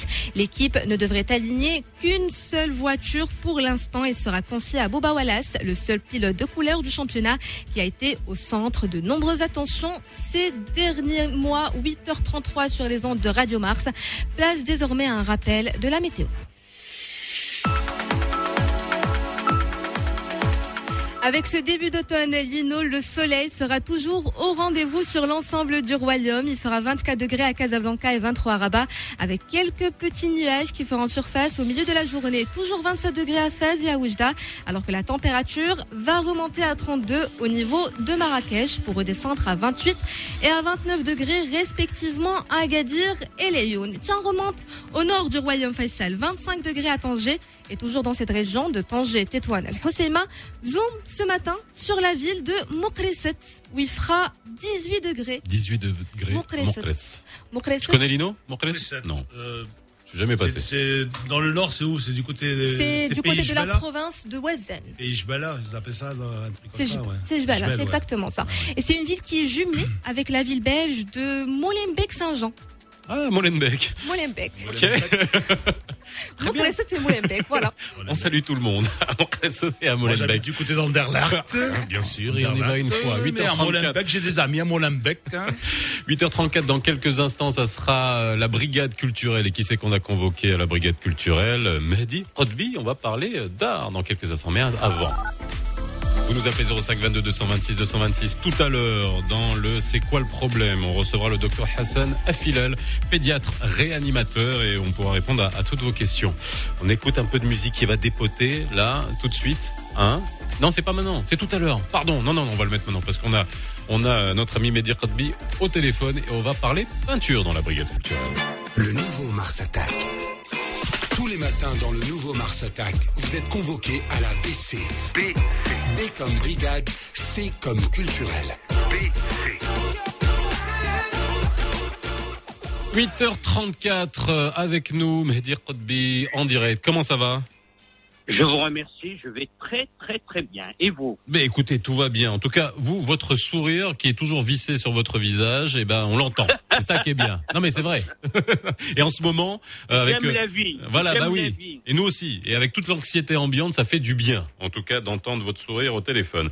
Alors, euh, la, la vraie question aujourd'hui, c'est de savoir qu'est-ce qui se passe au niveau des musées. On, on parle beaucoup de culture euh, dans, euh, on parle tous les jours de culture dans le nouveau Mars Attack. Hein, hein, Lino, on met en avant les talents, euh, qu'ils soient connus, moins connus, etc. Et puis, euh, c'est important de savoir qu'il y a des choses qui se font. Rien, c'est pas tout qui est à l'arrêt. Et bien heureusement, comment se portent les musées en ce moment, Rodby Je vais vous. Je vais aller dans la même direction que vous. Au contraire, nous sommes, nous voulons montrer la voie de la vie. Et pour montrer la voie de la vie, ben, il faut faire des choses. Il faut démontrer aux gens que nous vivons, que nous organisons des expositions, que nous baissons pas les bras devant ce Covid-19 qui est invisible. Voilà. Et que je pense aussi sincèrement que les politiques doivent les politiques au quotidien doivent s'inspirer de la politique culturelle que nous sommes que nous sommes en train d'entreprendre, qui est celle de l'espoir, celle de ne pas baisser les bras devant cette maladie, et c'est celle de travailler, de dire voilà, nous devons vivre avec en ce moment, tant qu'on n'a pas trouvé de vaccin. Alors, avant, justement, euh, avant de vous demander si euh, aujourd'hui, euh, je sais que les musées ont réouvert, c'est depuis juillet, hein, ils étaient, ils étaient fermés à cause de la crise sanitaire, bien évidemment. Et puis, les musées ont cette particularité, c'est quand même, on peut essayer d'organiser au mieux la distanciation, mais gérer tout ça à l'entrée. Mais avant. Euh, avant la crise sanitaire, est-ce que les fréquentations étaient déjà satisfaisantes pour vous, les musées? Écoutez, je vais vous, toujours vous surprendre, mais peut-être pas vous-même, parce que je vais surprendre peut-être certains euh, auditeurs de votre radio. Nous avons acquis euh, une telle confiance de la part de la population marocaine et étrangère qu'on a eu une fréquentation imaginée qu'on a eu presque de au-delà de 65% de jeunes qui venaient régulièrement. Et la dernière manifestation qu'on a eue de grande ampleur qui est celle de la biennale on a eu quand même je crois 160 euh, visiteurs 60 000 visiteurs qui sont venus en trois mois. C'est hallucinant. Donc ça prouve que les Marocains, les gens en général, aiment la culture quand vous leur mettez la culture à leur, à leur disponibilité, à leur euh, portée. Ils sont prêts à aller voir les expositions. Ils sont prêts à prendre le chemin. Alors, justement, euh, Kotbi, je m'excuse de vous interrompre. Vous, vous avez dit les Marocains, et c'est vrai, ils ont soif de culture. Est-ce que, est-ce que, euh, en fait, euh, cette, cette, cette demande est, est égale à l'offre aussi? Est-ce, qu'on euh, on peut leur offrir autant hein? Écoutez, À tous les niveaux, hein Pas, Oui, de- pas, seulement évidemment Alors, au niveau des musées, mais aussi. Voilà. je parle moi-même, mais j'ai une équipe avec moi et derrière moi. Et à mes côtés. Et cette équipe fait un travail avec passion aujourd'hui. Nous n'avons pas besoin de beaucoup d'argent. Nous avons besoin d'idées et de passion et de soutien et de confiance. Et tout ça, on l'a. Il faut bien vous dire une chose, c'est grâce à Sa Majesté, depuis son intronisation, qui a insufflé et donné à la culture aujourd'hui l'essor que la culture a en ce moment. Et donc c'est pour cela que je tiens à insister pour vous dire que l'offre aujourd'hui, imaginez, est-ce que vous avez vous, je vous pose à vous la question personnellement, imaginez que vous deviez, que vous pouviez avoir les impressionnistes, Van Gogh, Monet, Renoir, Manet, euh, euh, tous ces artistes qui venaient au Maroc, à la portée de chaque Marocain, Picasso, euh, Matisse, tous ces artistes sont venus au Maroc. Goya est venu au Maroc. Mais alors, Kotbi, moi je vais vous poser une question. Parce qu'il y a, y y une lumière exceptionnelle chez nous. Non, mais- oui, non mais C'est vrai. Je- moi, je vais juste en termes d'accès à la culture. Et je vais vous poser une question qui est euh, sans Mais- sans sans, mais sans que- détour, sans détour. Là, on a l'impression. Euh, et alors c'est génial nous quand on entend quand on entend ça les musées. Et les musées ouvrent il y a des nouveaux musées qui ouvrent à Tanger à la Villa Harris. Il y a un musée qui va ouvrir et ça c'est ça c'est génial. Mais bref Euh, mais euh, on va peut-être vous dire oui ça c'est de la culture élitiste etc quel type de Marocain parce qu'on connaît notre Maroc on le connaît par cœur on y a grandi il y a Maroc Maroc et Maroc. Est-ce que euh, on vous dit pas c'est euh, pour les intellos pour les riches etc est-ce que rassurez-nous est-ce qu'on a toutes les classes sociales qui vont dans les musées marocains? Eh bien, écoutez, je vais encore vous surprendre parce que c'est votre question qui me surprend. Imaginez, et pardonnez-moi de, de parler de moi-même, d'où je viens? Moi, je viens des bidonvilles de Rabat. Comment voulez-vous que j'oublie d'où je viens et que j'oublie les gens qui étaient mes semblables dans les bidonvilles de Rabat? Donc, je travaille aussi pour ces gens-là. Parce que si je n'avais pas eu la chance de rencontrer des gens dans ma vie qui m'ont tendu la main, je ne serais pas là où je suis aujourd'hui, ni interviewé par vous. Donc, ma première préoccupation, c'est cet accès de la culture aux gens les plus modestes. Et sachez que la dernière opération qu'on a fait quittait l'Afrique, juste avant, avant, avant le Covid, l'Afrique, on a fait une grande exposition en collaboration avec le ministère de la Culture et avec l'Académie du Royaume. L'Académie du Royaume a mis des bus pour aller chercher des enfants dans les quartiers populaires de Rabat, leur donner un sandwich et venir visiter les expositions à travers tout Rabat. Mais ça a été un succès considérable. Et c'est ces gens-là qui ont fait les 150 ou 160 000 visiteurs pour la biennale. Ce n'est pas du tout, comme vous dites, les privilégiés. Mais c'est génial. Voilà. Mais alors, moi, moi, la question aussi également, le différentiel entre euh, la culture à l'école et la culture en dehors. Euh, Est-ce que euh, comment on peut essayer de d'en mettre un peu plus? Moi, je vous dis sincèrement, Elino, c'est vrai, tu, tu sais quand on a on a construit ce nouveau Mars Attack, on a dit on va mettre de la culture. Il y a beaucoup de gens qui nous disent non, la culture, tu sais, personne n'en a rien à faire, etc. Mais nous, on s'est dit on va parler de culture aujourd'hui, dans tous les jours, dans le nouveau Mars Attack. Non, mais tu vois, hein absolument. Et ça, c'est Ouais. important. Et, et moi, ce que je voulais poser comme question à Mehdi Rodby, on va vers les musées. Il faut être outillé pour essayer de, de comprendre, d'appréhender, de de- d'avoir un recul. Mais à l'école, on sait très bien qu'il n'y a pas ça. Comment on est, Alors- comment vous essayez de, de voilà de, de Alors, combler écoutez, ce déficit Vous avez, vous avez tout à fait raison. Je vais, nous avons, quand euh, l'actuel ministre de l'Éducation nationale était le, le président de l'université de Mohamed V. de Mohamed V de Rabat. Mhm. Nous, nous, a- nous nous voyons souvent ensemble et nous essayons de réfléchir. Nous avons essayé de réfléchir à la manière, d'abord, uniquement à l'université. Nous avons créé ensemble, avec Siam Zazé, nous avons créé un master en muséologie qui n'existait pas. Maintenant, comme vous savez, on avait, j'avais très envie d'essayer de nous retrouver un jour, mais avec ce Covid, il nous a beaucoup, je dirais, euh, empêché de marcher convenablement, mais nous allons remarcher. Euh, et et, et je, je, j'essaye, je vais essayer de le convaincre. Et je sais qu'il est convaincu, c'est Hamzazé, de faire de la culture un élément essentiel et de créer probablement dans chaque, euh, pas peut-être dans chaque école tout de suite, mais au moins dans un ensemble d'écoles, des ateliers de sensibilisation. Et le- les musées ont un rôle, un rôle de travail et de pédagogie avec les professeurs. Vous voyez Il faut qu'il y, ait- donc- y des relais sur place. Moi, je me, Mais je, oui, me- mais bien- je prends bien toujours cette référence. Je me rappellerai toute ma vie, gamin, la première fois que je suis allé au Louvre et que vous allez au Louvre et que vous voyez des, des gamins assis avec à côté d'eux des gens qui leur expliquent l'histoire de l'art, mais très de manière très vulgarisée. Quel quel bonheur ça serait d'avoir Mais ça. écoutez, Ouais. je vais vous dire, je vais vous dire quelque chose. Euh, dans une autre vie, j'étais enseignant, professeur d'art plastique à Paris pendant une trentaine d'années. Pendant ces 30 ans, j'ai insisté en disant aux élèves que j'essaye, un, de montrer à tout le monde que l'art est accessible à tout le monde.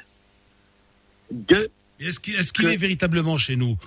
Parce que, eh, écoutez, euh, et ça- ça- d'abord, d'abord, nous avons une histoire dans ce domaine qui est relativement jeune, mais nous sommes en train, vous savez, cette, euh, que Sa Majesté puisse d'abord insuffler depuis son intronisation et donner de l'importance à l'art et aux artistes. Tout cela, tout cela, c'est grâce à Sa Majesté. Et c'est Sa Majesté qui a eu l'idée exceptionnelle de créer la Fondation nationale des musées, totalement autonome de tout ministère. Tout cela pour lui donner la liberté de créer. Et donc aujourd'hui, ça donne, je dirais, des petits-enfants. Mais laissez à ces petits-enfants le temps de grandir. Les Marocains sont en train de reprendre le chemin des musées. Ils sont intéressés par connaître leur histoire, à la fois culturelle, artistique, car à travers les musées, quelles, arrive quelles- à quelles connaître. sont les grandes lignes justement parce que de, de- de cette Alors- fondation? Parce que euh, il y, a, il y a quelque temps, il y a pas, pas il y a un, un an, hein, à peu près un an, je suis allé à Bakou en Azerbaïdjan. J'ai rencontré un des responsables du musée du tapis. Il m'a parlé d'un d'un partenariat avec le Maroc justement. hein, euh, Ben, vous avez bien. Alors c'est extraordinaire. Ben, vous savez, les gens, la, la responsable du musée de Bakou est venue. Voilà justement.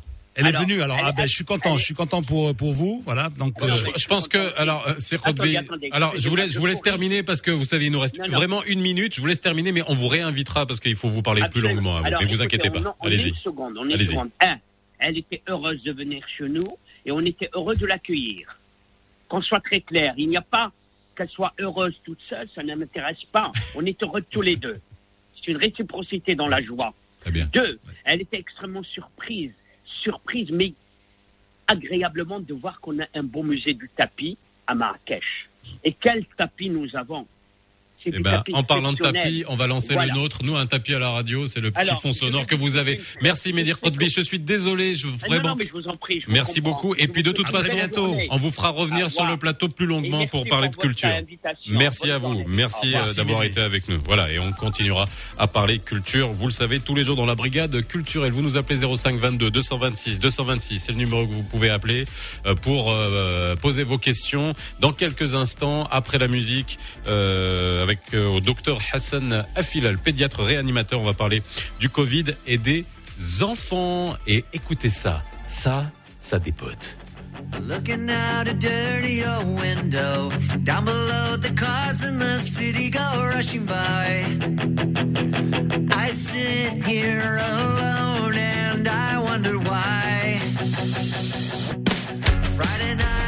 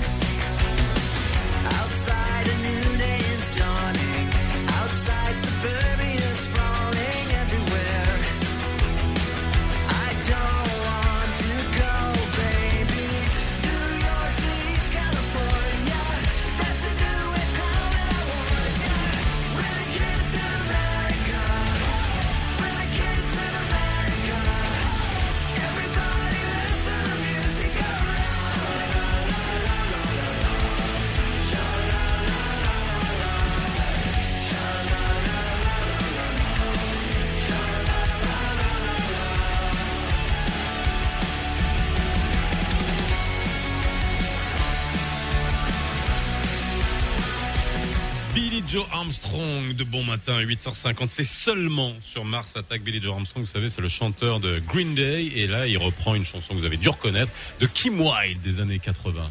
Hein? Oui. Ça te... Oui, Kim Je me Wilde. souviens. Hmm. 8h50. C'est quoi le problème?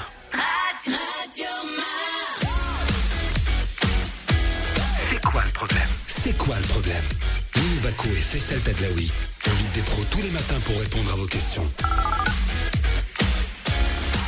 C'est quoi le problème? Mais il n'y en a pas de problème, euh, puisque vous nous écoutez jusqu'à 9h30 et que vous pouvez nous appeler au 05 22 226 226. Et aujourd'hui, eh bien, et on va parler de la Covid, hein? Même si ça me fait bizarre Ah, de dire le- la Covid à chaque fois, du de la Covid, et de vos enfants. Aujourd'hui, dans euh, C'est quoi le problème? Et le docteur Hassan Afilal est avec nous, euh, pédiatre réanimateur. Bonjour Hassan. Bonjour. Comment ça va? Très bien. Merci d'avoir répondu Parfait. à notre invitation. Je sais que bah, vous étiez occupé hein, en tant que médecin en ce moment. Les journées doivent être longues, non? Oui, il y a beaucoup de travail. Bon. On rattrape les vaccins de Allez. ceux qui ne sont pas venus pendant le confinement.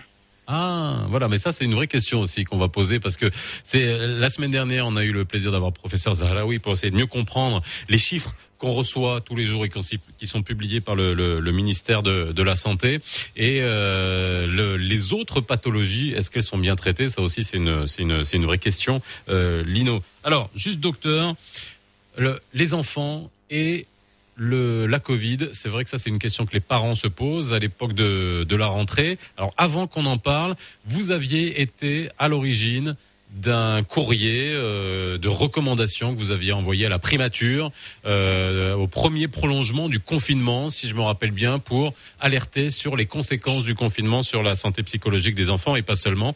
Euh, Est-ce que vous êtes entendu par les pouvoirs publics, par la primature, par le Premier ministre, par le, le chef du gouvernement, pardon. Oui, tout à fait, parce que ça, je leur rends hommage pour cela, parce qu'ils ont créé un comité de veille euh, pour la santé de l'enfant, où il y a les, la Société marocaine de pédiatrie, donc que je préside, la Société marocaine des sciences médicales, qui préside toutes les sociétés scientifiques, et la Société des pédopsychiatres. Donc, euh, on a fait un comité pour euh, d'alerte qui puisse euh, parler ou amener ou alerter pour tout ce qui peut toucher à l'enfant et qu'il faudrait corriger.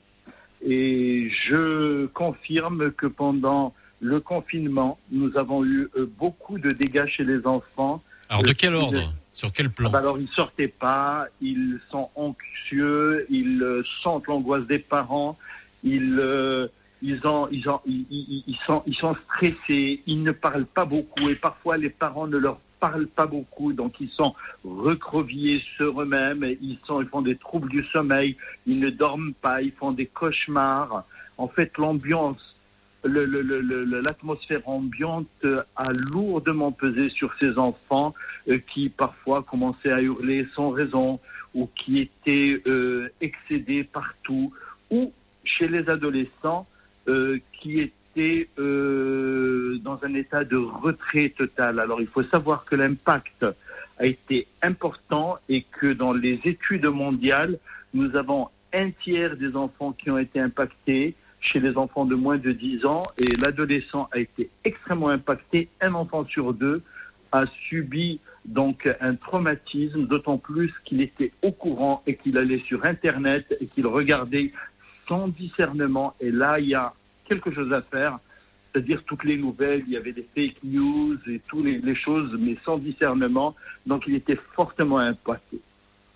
Donc voilà, il est-ce est que- important d'encadrer. Parce que ce que vous êtes en train de nous dire là, c'est c'est quand même euh, alarmant. Quoi. Je veux dire, on a l'impression que tout ça, ça passe sous silence. Alors même si vous vous faites votre travail, euh, vous de praticien, de d'alerte, mais on a l'impression que bah voilà, c'est euh, c'est c'est pas si important que ça euh, chez nous. Et puis là, en plus avec la rentrée euh, qui a été euh, au dernier moment euh, décalée, on en avait parlé la semaine dernière avec Siam Zazi euh, d'ailleurs. Euh, mais euh, est-ce qu'aujourd'hui là, les enfants qui sont partis en présentiel à l'école ont été suffisamment préparés. Je pense que personne n'est suffisamment préparé à la situation actuelle parce que il y a des mesures qui sont prises parfois au dernier moment et ça stresse la population parce que parfois on a l'impression que tout n'est pas calculé, mesuré et que il y a des les, les, les, les mesures de dernière minute font toujours peur et on se dit est-ce qu'il y a quelque chose qui nous échappe et est-ce qu'on a pris toute la mesure de la situation? Donc, euh, Alors, je vais, je vais revenir, je vais revenir sur les chiffres. Alors, revenons sur les chiffres parce qu'à chaque fois qu'on va avoir un praticien sur le plateau, je vais essayer de, de comprendre comment vous analysez les chiffres. Parce que, euh, alors, loin de nous l'idée de remettre en doute le, le virus, parce que euh, après, euh, dès qu'on commence à essayer de, de, de minimiser, on se fait euh, taxer de, de complotiste, hein, Lino? Mais moi, j'essaie juste de lire les Oui. chiffres de la meilleure des manières, hein, de manière factuelle et objective. Euh, Aujourd'hui, on reçoit tous les jours ce, ce communiqué euh, anxiogène euh, du ministère et tous les pays le font. Hein, on n'est pas, on n'est pas les seuls, qu'on soit clair. Euh, je suis pas en train de, de tenser no- notre pays, mais quand je lis 3426 guérisons ont été enregistrées au Maroc au cours des dernières 24 heures, soit un record contre 1376 nouveaux cas confirmés. On est à 103 119 contaminations dans le royaume euh, identifiées euh, depuis le 2 mars. 84 000 personnes totalement rétablies. On en a 300 qui sont des cas sévères ou critiques et 41 qui sont placés sous intubation. Et alors, il y a un chiffre et une donnée qui est la prévalence qui est de l'ordre de 47,1 pour 100 000 habitants. Expliquez-nous. Quand on lit ces chiffres-là, moi qui ai fait un peu de statistiques, euh, et euh, euh, est-ce que c'est finalement des chiffres qui sont à prendre avec des pincettes? Euh, Est-ce que c'est extrêmement alarmant? Est-ce que c'est encourageant? Parce que moi, quand je lis ces chiffres-là, euh, avec la loi Vous des êtes inquiet non, pas du tout. Euh, Quand on non, les livre tous les jours, j'ai on- l'impression, ça me, c'est le, c'est la régularité qui nous rend inquiets. Mais euh, est-ce que Moi, c'est moi, c'est le bulletin qui me rend inquiet Ouais. parce que quand je vois que Moi Média, euh, par exemple, est isolé de Casablanca, et ensuite j'ai dit oh qu'est-ce qui s'est passé à Moi Média Et puis je vois hi- hi- hier il y a eu cinq nouveaux cas. J'ai quelque chose qui, Ouais. qui, qui est étrange quand même. Et c'est Alors, vrai qu'à la euh, lecture de ce communiqué, Comment- ben, ouais. vous pas long, hein, parce comment que- comment vous lisez ça? Parce que ça, ça nous intéresse. Comment vous lisez Alors, ça, vous en tant que praticien hein? Oui, il y, a eu, deux phases. Nous avons la phase confinement, on revient pas. Et puis il y a eu une phase où euh, nous avons eu une circulation très importante. Et je pense que l'Aïd Kbir a énormément impacté nos chiffres. C'est-à-dire qu'il y a une diffusion. Et si vous voyez les régions reculer, qui ne voient parfois qu'une fois par an leurs parents, ils sont allés les voir euh, ces, ces- ces derniers temps. Et ça fait circuler parce que c'est surtout les jeunes qui le font parce qu'ils ont ils entendent que pour les jeunes il n'y a pas beaucoup de problèmes. Et c'est vrai parce que 90% des gens qui sont euh, atteints de façon sévère en plus de 65 ans. 90% donc les jeunes mais, mais, mais- mais c'est un cri d'alarme à pousser parce que ces jeunes il faut leur dire attention vous pouvez tuer vos parents. Vos parents ou vos grands-parents et il est extrêmement important qu'ils prennent la mesure de la chose et qu'ils sachent que ça circule par eux et qu'il faut qu'ils prennent les précautions parce qu'il y a des, jeunes ou qui se disent que de toutes les façons ils ne seront, seront pas atteints de façon sévère ou une une et que, que, que, que, et que ou, ou que ça ne leur arrivera pas parce qu'ils n'y croient pas. Mais alors, docteur, moi je veux juste savoir, est-ce que les chiffres sont alarmants aujourd'hui? Alors, Je suis pas en train de vous vouloir vous faire dire quelque chose. Moi, quand je lis ça, je me dis, chiffres- on a eu tellement l'habitude que euh, est-ce que c'est alarmant? Moi, Les chiffres sont alarmants. Ah bon? Les chiffres sont alarmants, c'est-à-dire que les chiffres. euh, écoutez, euh, si on dit que ce n'est pas alarmant, tout va pour le mieux. Je pense que les mesures de protection et les mesures qu'il faut prendre vont les, on, va, les laisser tomber. Donc il y a quelque chose à préserver, c'est-à-dire que chaque personne, parce que une personne qui décède, c'est une personne de trop. Et donc, il faut savoir que en faisant circuler, en ne prenant pas, en disant que ce n'est pas alarmant, nous avons un risque pour les, personnes âgées. Alors justement, le do- docteur, avons- docteur, je vous récupère juste après le flash info de 9h, mais j'ai une question, enfin j'ai plusieurs questions sur Facebook euh, par rapport aux enfants. Vous, vous qui êtes pédiatre réanimateur, il y a des gens qui se posent la question, est-ce que vous avez dans vos services de réanimation des bébés, alors vous, vous êtes pédiatre, ou des enfants qui souffrent du Covid Vous nous répondrez à cette question après le flash info de 9h avec Yossala Mansouri. مرحبا بك فيصل من جديد ومرحبا بكل مستمعي ومستمعات راديو مارس. سلطات عمالة المحمدية قررت اعتماد مجموعة من الإجراءات الاستثنائية باش تحدى من تفشي فيروس كورونا المستجد بالمدينة وهادشي لمدة أسبوع قابلة للتجديد. ابتداء من البارح مع الساعة ديال العشية وكتمثل هذه الإجراءات في التوفر على رخصة استثنائية للتنقل من وإلى مدينة المحمدية كتسلم من طرف المصالح المختصة ومنع كل تجمعات بمختلف الفضاءات العمومية وإغلاق المحلات التجارية وكذلك الأسواق الممتازة بالإضافة للمحلات المأكولات الخفيفة مع العشرة ديال الليل وإغلاق المطاعم المصنفة مع ال11 ديال الليل والحدائق الحدائق العمومية في وجه العموم واستمرار إغلاق الشواطئ وكذلك إغلاق قاعات الألعاب وقاعات الرياضة وملاعب القرب. أعلنت المديرية الإقليمية للتربية الوطنية بطنجة أصلة على إعادة فتح المؤسسات التعليمية الواقعة بالأحياء المشمولة بقرار الإغلاق واعتماد نمط التعليم الحضوري ابتداء من غدا في إطار المواكبة المستمرة للوضعية الوبائية بتراب عمالة طنجة أصيلة في أخبار الفن والثقافة افتتح متحف محمد السادس للفن الحديث والمعاصر البارح معرضا تكريما للفنان جلال الغرباوي أحد رواد الحركة التجريدية. الغنائية والحركية وأحد مؤسسي الفن الحديث بالمغرب. وكيضم هذا المغرب هذا المعرض عفوا أزيد من 70 عمل فني كيرجع المسار المهني للفنان اللي تمات الجذور ديالو الأجواء الفنية السائدة في الخمسينيات والستينيات من القرن الماضي. ورياضيا أعلن الاتحاد القطري لكرة الطاولة على استضافة قطر للنسخة الخامسة والعشرين من بطولة آسيا للرجال والسيدات. لكرة الطاولة في شوتنبر 2021 وكتعتبر هذه المرة الثانية اللي كتستضيف فيها قطر هذه التظاهرة من بعد 20 سنة من بعد انسحاب الصين والهند من سباق المنافسة على الاستضافة المقبلة خلال اجتماع الجمعية العمومية للاتحاد القاري. وبهذا كنكون وصلنا لختام الموجز الإخباري. هذه تعود وجوج دقائق على مواجهة ديوماراس غادي نرجعوا للحظه الأحوال. الطقس مع بداية فصل الخريف الأجواء اليوم غادي تبقى مشمسة في تقريبا جميع جهات المملكة. الدار البيضاء غادي تكون فيها 24 درجة 23 في العاصمة الرباط مع تواجد شوية ديال السحابة في وسط النهار. بحال البارح 27 درجة غادي تسجل في كل من فاس ووجدة فيما غادي ترتفع الحرارة في مراكش باش توصل 32 في المقابل غادي تعاود تهبط ل 28 في أكادير و29 في مدينة العيون تعود وثلاثة دقائق على أمواج راديو مارس عودة لك فيصل باقي فقرات برنامج لو نوفو مارس Attack. Merci Yossala, 9h02, bienvenue dans le nouveau Mars Attack. Cette émission vous est présentée par la MDJS, premier partenaire du sport national. MDJS, faire gagner le sport. Le nouveau Mars Attack, 7h30, 9h30, avec Lino Baco et Faisal Tadlaoui. C'est quoi le problème? Ça continue dans le nouveau Mars Attack. Vous nous appelez 05 22 226 226 si vous voulez euh, poser vos questions au docteur Hassan Afilel qui est pédiatre euh, réanimateur et euh, qui on, avec qui on essaie de comprendre les chiffres de la pandémie et puis aussi répondre à vos questions sur vos enfants euh, soient en bas âge ou également les enfants que vous avez envoyés à l'école. Docteur Hassan Afilel nous a euh, on va dire alerté sur les impacts et les études qui ont été faites sur les sur les enfants et pas que seulement au Maroc, hein, sur l'impact. T'as as, bien vu ce qui est. est-ce que Lino, absolument. franchement, est-ce qu'on en parle suffisamment des enfants? Euh, Ça, c'est c'est une vraie question aussi. Oui, parce que d'abord, on avait dit que les enfants, en fait, euh, ne pouvaient pas contracter le, le corona jusqu'à un certain âge, à peu près, euh, jusqu'à 9 ans ou 10 ans, je crois, non? Euh, Puisque d'ailleurs, même. Exact. C'est exact. C'est pas qu'ils peuvent pas contracter. C'est que Ils peuvent être porteurs, mais ils peuvent pas le, le transmettre, je crois. Ou... Mais non, mais c'est très peu d'enfants sont touchés par. C'est vraiment une très très peu.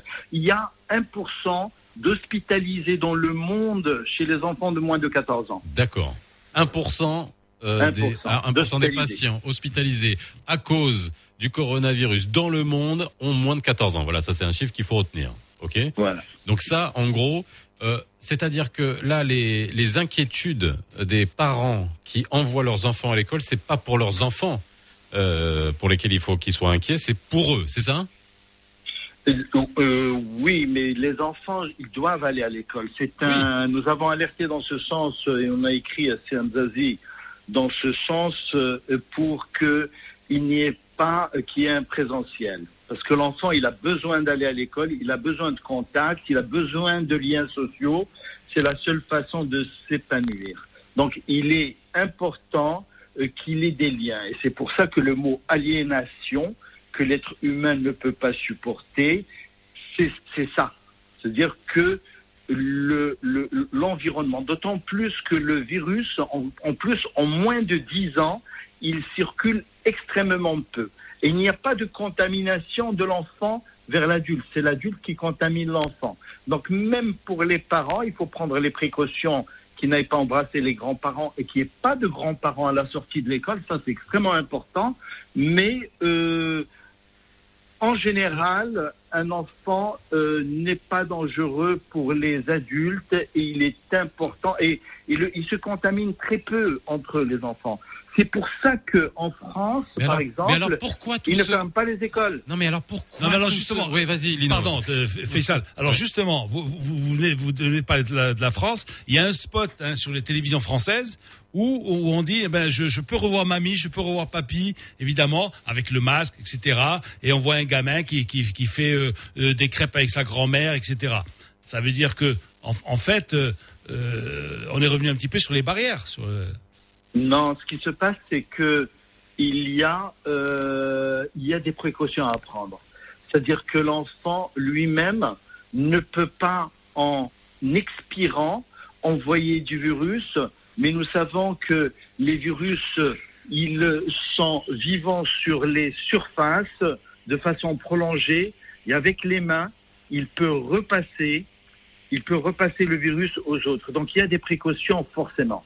Donc sur un plastique, c'est 5 jours, sur de l'aluminium, c'est 8 heures, euh, sur, euh, sur les robinets, il reste 48 heures, euh, sur le 4 jours sur le bois, euh, sur les vitres, c'est 4 jours, sur le papier, c'est 4 à 5 jours. Quand vous donnez un papier à quelqu'un, c'est pour ça que théoriquement, il ne faut pas donner les papiers ni à la police, ni à, il faut leur montrer de loin, parce que le virus, si on est contaminé, il c'est sur le papier et pour si on ne se lave pas les mains, c'est pour ça que l'hydroalcoolique ou le savon, il faut le prendre, le faire euh, régulièrement. Alors pourquoi Non mais alors moi quand j'entends ça, je me dis pourquoi on a fait tout ce on va dire ce barnum pour la rentrée à l'école? Euh, nous ne comprenons pas non plus. Pour nous, c'était évident. Les enfants devaient aller à l'école et on a écrit dans ce sens, même pour rassurer le ministre et pour lui dire, Monsieur le ministre, les enfants doivent aller à l'école, c'est ce qu'il faut faire, il n'y a pas véritablement de danger. Nous avons un danger à l'entrée et à la sortie.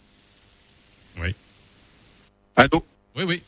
Oui, c'est-à-dire nous avons un danger à l'entrée et à la sortie. C'est-à-dire nous avons dit que là où il y a un danger, c'est les parents qui se rencontrent à la- à l'entrée de l'école. Il faut décaler les entrées, que les gens n'arrivent pas en même temps.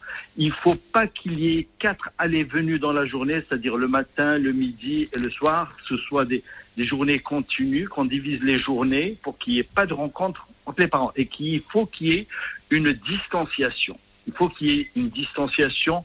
C'est extrêmement important que les parents prennent les mesures et qu'ils éduquent les enfants. Et on a même parlé d'éduquer les parents à l'école et qu'il y ait des cours qui leur disent voilà comment il faut faire. Parce que c'est un endroit où on peut passer une information et à l'école, ça passe très très bien. C'est-à-dire que oui, les mais gens y bon, ils, a- ils apprennent quelque chose à l'école et dès qu'ils sortent devant devant l'école, c'est c'est une autre histoire avec euh, les parents qui s'entassent euh, comme si c'était euh, totalement différent de ce qui se passait à l'intérieur de l'école. J'ai pas mal de questions sur sur la page euh, Facebook et notamment sur la nécessité de tester les enfants. Est-ce qu'il faut tester les enfants? Alors non, non, non parce que d'abord c'est traumatisant euh, et puis euh, ça ne sert à rien. Pourquoi on va les tester les enfants? Ils sont très peu euh, contaminants. Après, si dans la classe il y a un enfant qui est malade, c'est vrai qu'on qu'on teste les autres enfants. Alors les règles générales, les règles générales quand il y a un enfant qui, qui, qui devraient être de mise, mais qui ne sont pas de mise. C'est-à-dire les règles générales, c'est-à-dire qu'un enfant, si on le trouve et qu'il est euh, positif, on va tester les autres enfants dans ce cas-là et voir, et s'il y a plus de trois enfants, on peut fermer la classe dans ce côté-là, dans, cette école-là. La classe, pas l'école. Parce qu'on a remarqué que les enfants ne se passent pas le virus entre eux. Mais s'il y a plus, et, en plus, il n'y a, pas dans les clusters familiaux, on sait et il y a des études qui montrent que ça ne part pas de l'enfant. L'enfant peut devenir positif par un parent, c'est possible, mais que lui, il rentre et qu'il déclenche un problème familial, ça c'est plus rare. Alors, Lino, je sais pas si vous voulez poser une question, mais c'est vrai que euh, en termes de de- d'expérience à l'international, je peux pas m'empêcher de voir du côté de la Scandinavie et notamment de, de, de- bah oui, ben vous allez commencer à rigoler, mais euh, c'est- des questions qu'on a le droit de se poser quand même. Est-ce qu'on Ah ben, je vais vous répondre alors, est-ce qu'on a assez de recul? Non, mais alors, euh, est-ce qu'on a assez de recul? Pour euh, savoir si euh, c'est une maladie qui est immunisante Parce qu'on ne sait pas. Est-ce que les, euh, est-ce qu'on a des anticorps lorsqu'on a, euh, lorsqu'on a contracté la maladie, qui nous protègent absolument de la maladie? Ça, on n'en était même pas sûr, puisqu'il y a des gens qui ont re- représenté des symptômes après qu'ils aient déjà été malades et déjà été testés positifs. Alors c'est rare. Alors, l'expérience de la de, de, de la Suède euh, est euh, d'avoir joué l'immunité collective. Est-ce que vous pouvez nous l'expliquer, ce concept d'immunité collective? Alors, je vous explique. Il y a plusieurs études. L'OMS dit que quand 70%, 60 à 70% de, de la population a déjà eu le Covid ou la Covid, la maladie, euh, les autres, ça ne passe plus. C'est-à-dire que la personne ne retransmet pas. Elle transmet, mais comme il y a des barrières, tout le monde a été immunisé. Tout le monde, s'il prend le virus, il va le tuer, donc il ne pourra pas le passer à quelqu'un d'autre. Donc c'est une barrière. S'il y a 10 personnes, il y a un qui a le Covid et que il y a 7 personnes qui ont déjà eu le Covid, quand il est en contact avec eux, comme il le passe normalement à, à nous sommes à 1,6, mais normalement à 3 personnes, il a déjà 7, ça, ne retransmet pas parce qu'il faut un relais. Il n'y a plus assez de relais pour que la maladie se perpétue. C'est pour ça que théoriquement les maladies et les pandémies s'arrêtent. Alors, dans le cas de la Suède donc- et dans le donc, cas du, dans le et dans cas le du coronavirus. D'abord, d'abord, on aurait, on aurait mieux réussi que la Suède. Je vais vous expliquer pourquoi. Parce que la population su- suédoise est âgée. Et donc, euh, le problème qui se pose, c'est que quand il y a un virus qui circule sur une population âgée, comme on disait que 90% des plus de 65 ans font quelque chose de sévère, effectivement, euh, nous sommes plus aptes, parce que nous avons une population jeune, à faire ce, type de politique de santé. Sauf que nous n'avons pas la réanimation des Suédois. Il faut le dire clairement. Nous n'avons pas les possibilités médicales suédoises. Et là, ils peuvent se permettre, parce qu'il y a un filet qui rattrape les gens sévères. Donc euh, nous, théoriquement, si on avait un système de santé avec une réanimation lourde, adéquate, nous sommes la population, par notre jeunesse, qui peut faire la circulation parce qu'il y a très peu de gens qui peuvent le faire des formes sévères.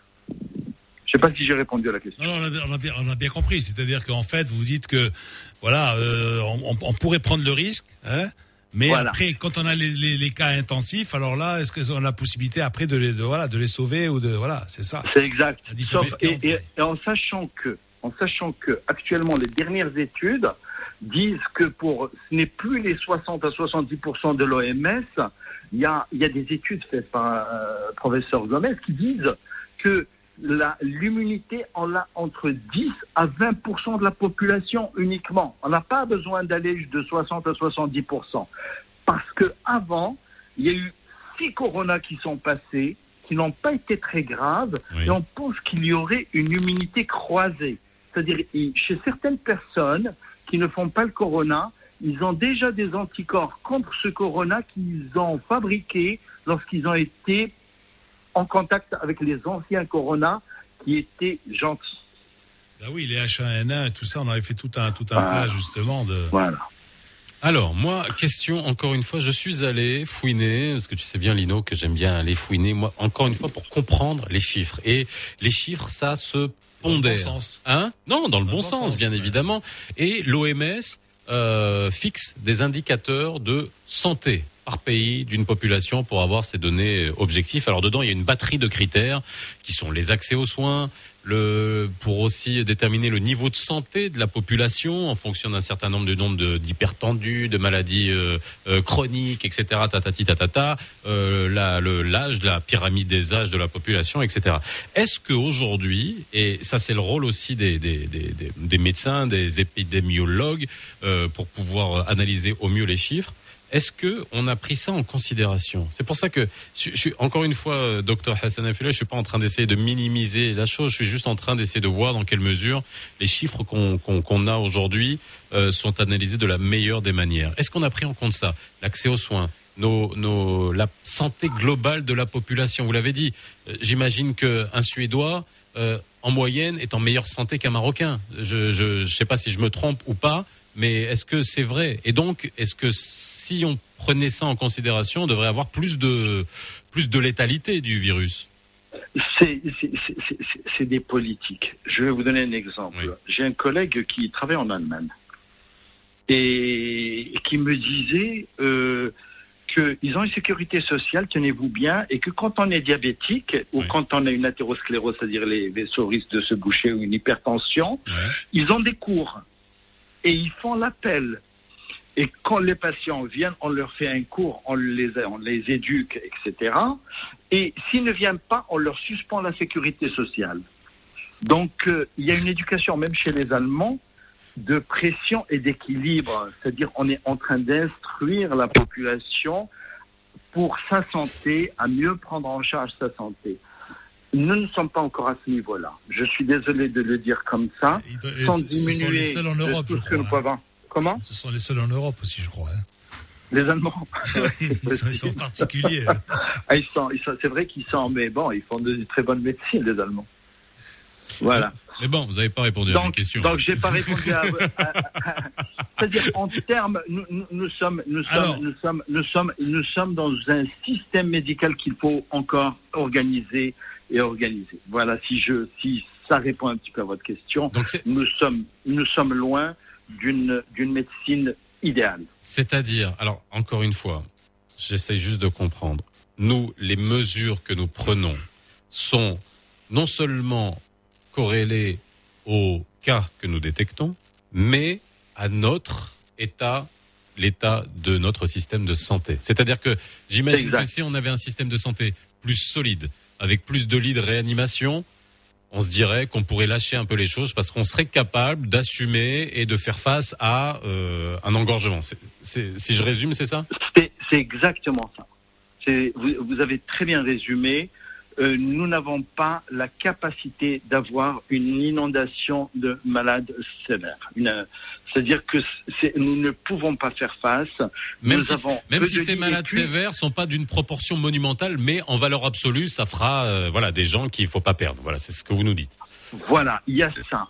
Nous avons euh, une, euh, une, la réanimation globalement n'est pas au meilleur niveau qu'on pourrait, euh, comme on pourrait l'espérer, parce que la réanimation, ça suppose un paramédical qui est très bien entraîné en réanimation, ça suppose d'avoir tous les médicaments. Nous avons des pénuries répétées de médicaments. Et ça, je le dis, je suis réanimateur, nous souffrons de ça. Vous avez, par exemple, la dexaméthasone, c'est le dernier, c'est un, corticoïde actuellement qui bloque les maladies inflammatoires. Ben, nous ne l'avons pas, c'est le dernier cri du protocole de réanimation dans le monde. Alors, je suis désolé de jeter un pavé dans la mare, mais j'espère que ça va ré- réveiller des gens. Ré- à répéter ça, s'il vous plaît, comme ça on. bah non, mais c'est vrai. Allez-y. la dexaméthasone, qui est un corticoïde puissant, qui arrête le... Parce que, qu'est-ce qui se passe dans le Covid? La Covid, nous avons un emballement du système immunitaire qui nous attaque. Et euh, actuellement, l'un des traitements les plus importants dans le monde, c'est la dexaméthasone. Et il faudrait qu'on l'importe et qu'on l'ait à disposition des médecins. On n'en a pas? On n'en a pas. Ok. Voilà. Dexaméthasone. Voilà. Alors, je, je- sais que vous allez filer dans l'examéthasone, Ah oui, mais chercher et demander pourquoi on l'a pas. On va demander pourquoi on l'a pas. mais j'allais- ce n'est pas, Ouais. ce n'est pas le seul médicament qu'on n'a pas. Alors justement, j'ai des- des gens- les médicaments essentiels, les médicaments essentiels de l'OMS. Il nous manque beaucoup de médicaments. On n'a pas arrêté depuis euh, il y, a, il y a longtemps parce que ce, ce ministre, il hérite d'une situation. Nous avons, nous n'avons pas arrêté de dire qu'il y a un problème de médicaments. Il y a beaucoup de ministres qui héritent des situations là. Donc c'est très important d'alerter par rapport à ça. Nous avons un problème de médicaments. Alors, en parlant de problèmes de médicaments, il y a des auditeurs, encore une fois, sur la page Facebook, qui nous parlent euh, de la vitamine C et du zinc. Alors là, c'est pas du médicament, ce sont juste des compléments, euh, des compléments alimentaires. Non, non, mais qui ont leur importance. Oui, oui, qui ont leur importance. dans la Covid. Ouais. Alors, il paraît qu'il y a une pénurie parce que tout le monde s'est jeté euh, là-dessus. Alors, les gens qui en ont besoin et même les gens qui en ont pas, qui en ont pas besoin. Petit conseil, aujourd'hui, il y a d'autres sources. Je, alors là, je fais vraiment le le le le, le, le naïf. Ah, je hein. saurais pas, je saurais pas vous dire parce que il faut savoir quand vous dites à quelqu'un que en mangeant pour qu'il y ait un déficit en fer, il faut Ouais. manger par exemple des lentilles. Il faut qu'il mange 2 kilos de lentilles par jour. Donc ce n'est pas, c'est pas la, c'est des fausses pistes, Oui, là. après ça fait, après il y a d'autres euh, conséquences, hein. Quand on mange 2 kilos de lentilles par jour, mon cher Lino. Mais Et les épinards aussi. Et les épinards aussi, il faut manger 2 kilos d'épinards et 2 kilos de lentilles. Et là, ça coûte pas cher. Et ça, ça fait passer la journée. Alors, j'ai une dernière question, euh, c'est par rapport aux autres pathologies. Je l'avais, j'avais posé la même question au, euh, à- au professeur qui était avec nous la, la- la semaine dernière. C'est est-ce que la mobilisation euh, de certaines unités, notamment de réanimation, spécifiquement pour les cas de, de Covid, ont porté atteinte à d'autres pathologies qui n'ont pas été prises en charge? Euh, C'est-à-dire que nous avons le problème à l'envers. C'est-à-dire que nous avons des diabétiques, nous avons des hypertendus, nous avons des, des, nous avons des, des, des, euh, j'ai arrêté un coup de fil en même temps et, et, et- et tu, tu- répète-moi la question. Est-ce que euh, la mobilisation d'unités de réanimation pour exclusivement pour les cas de Covid ont euh, Ah empêché oui. d'autres pathologies, c'est-à-dire d'autres personnes qui avaient euh, qui avaient qui avaient besoin pendant, pendant le cas de Covid, là, pendant, la, pendant cette période de Covid, nous avons eu un problème. C'est que le personne, on a dit, attention, il y a des personnes vulnérables. Les personnes vulnérables, c'est les hypertendus, c'est les diabétiques, c'est les asthmatiques. Alors eux, comme on leur a dit, attention, euh, il y a un problème, ben ils sont allés, ils, ils sont restés chez eux. Ils se sont pas fait suivre, ils sont pas allés aux consultations Oui. qui sont périodiques. Et donc, euh, ils ont effectivement, il y a beaucoup plus de problèmes chez ces personnes-là du fait qu'ils nous, qu'ils ne, qu'ils, qu'ils ne- qu'ils ne fréquentent plus le- leurs consultations et leur médecin traitant. Donc, il y a un impact obligatoire. Et puis, il y a une chose, c'est que les réanimations qui prennent euh, la Covid ne prennent pas les autres pathologies. Oui. Et c'est là où euh, il y a eu une demande de collaboration du privé pour au moins prendre, parce que pendant un certain temps, le privé ne prenait pas la Covid, ça c'est sur euh, des directives euh, des autorités. Et donc, euh, le, le, le- on, on a demandé à aider dans ce sens. Enfin, le privé a demandé à aider dans ce sens et de prendre les autres patients qui ne sont pas, qui ont d'autres maladies qui sont euh, telles que celles qu'on vient de citer. Alors dernière question et moi je vais Lino peut-être ça va t'intéresser. Ah oui, Tu voulais en poser une? Oui, c'est-à-dire que moi, moi je, suis atterré quand je, quand je vois que on, on- on fait toujours le, la, part des, la, la part du public et, le- et le privé. Public, privé. Mais on devrait se donner la main. C'est comme pour les laboratoires, pour les tests, etc. On a, on a, on a mis du temps pour, pour que euh, tous les laboratoires puissent pouvoir faire le- le- les tests et tout ça. Oui, c'est comme euh, l'armée qui part avec euh, la moitié de ses Voilà, effectifs pour dit, faire la guerre. Oui. Voilà, c'est ce qui s'est passé incroyable. et ça on n'a pas compris. On n'a pas arrêté de le dire euh, qu'il faudrait faire partic- participer. Je vais vous, vous, vous dire une chose. Pour les prélèvements de PCR, ils sont faits euh, et j'ai les articles euh, par des cabinets d'infirmiers dans certains endroits en Europe. J'ai vu C'est-à-dire c'est même pas le médecin qui prélève parce que Pharmacien. nous sommes dans un état d'urgence. par des pharmaciens en France. Oui. On peut Donc, vous faire en pharmacie. Vous allez en pharmacie, on vous prélève en pharmacie. Oui, l'important c'est de donner un statut à une personne et qu'il sache qu'il peut être contagieux et nocif pour les autres et donc ça devrait être libéré. Et, oui, Mais voilà. maintenant, les infirmiers, chose- les infirmiers, les infirmières. Oui. Les Nous avons les tests antigéniques. Oui. Les tests antigéniques, c'est en un quart d'heure. Les tests antigéniques, actuellement, les collègues européens disent que c'est une avancée comme si on avait eu le vaccin. Pourquoi? Parce qu'on peut détecter, et même se détecter tout seul, au bout d'un quart d'heure. En un quart d'heure, on a le résultat, donc on sait son statut, et donc on ne va pas rester trois ou quatre jours en train d'attendre le résultat, et entre-temps, on a transmis le microbe. Donc il est extrêmement important que ces produits, l'inconvénient des tests antigéniques, quand ils sont positifs, c'est 98% de vérité. Et quand ils sont négatifs, nous avons 20%, c'est-à-dire que ça ne détecte que 80% Oui. des positifs.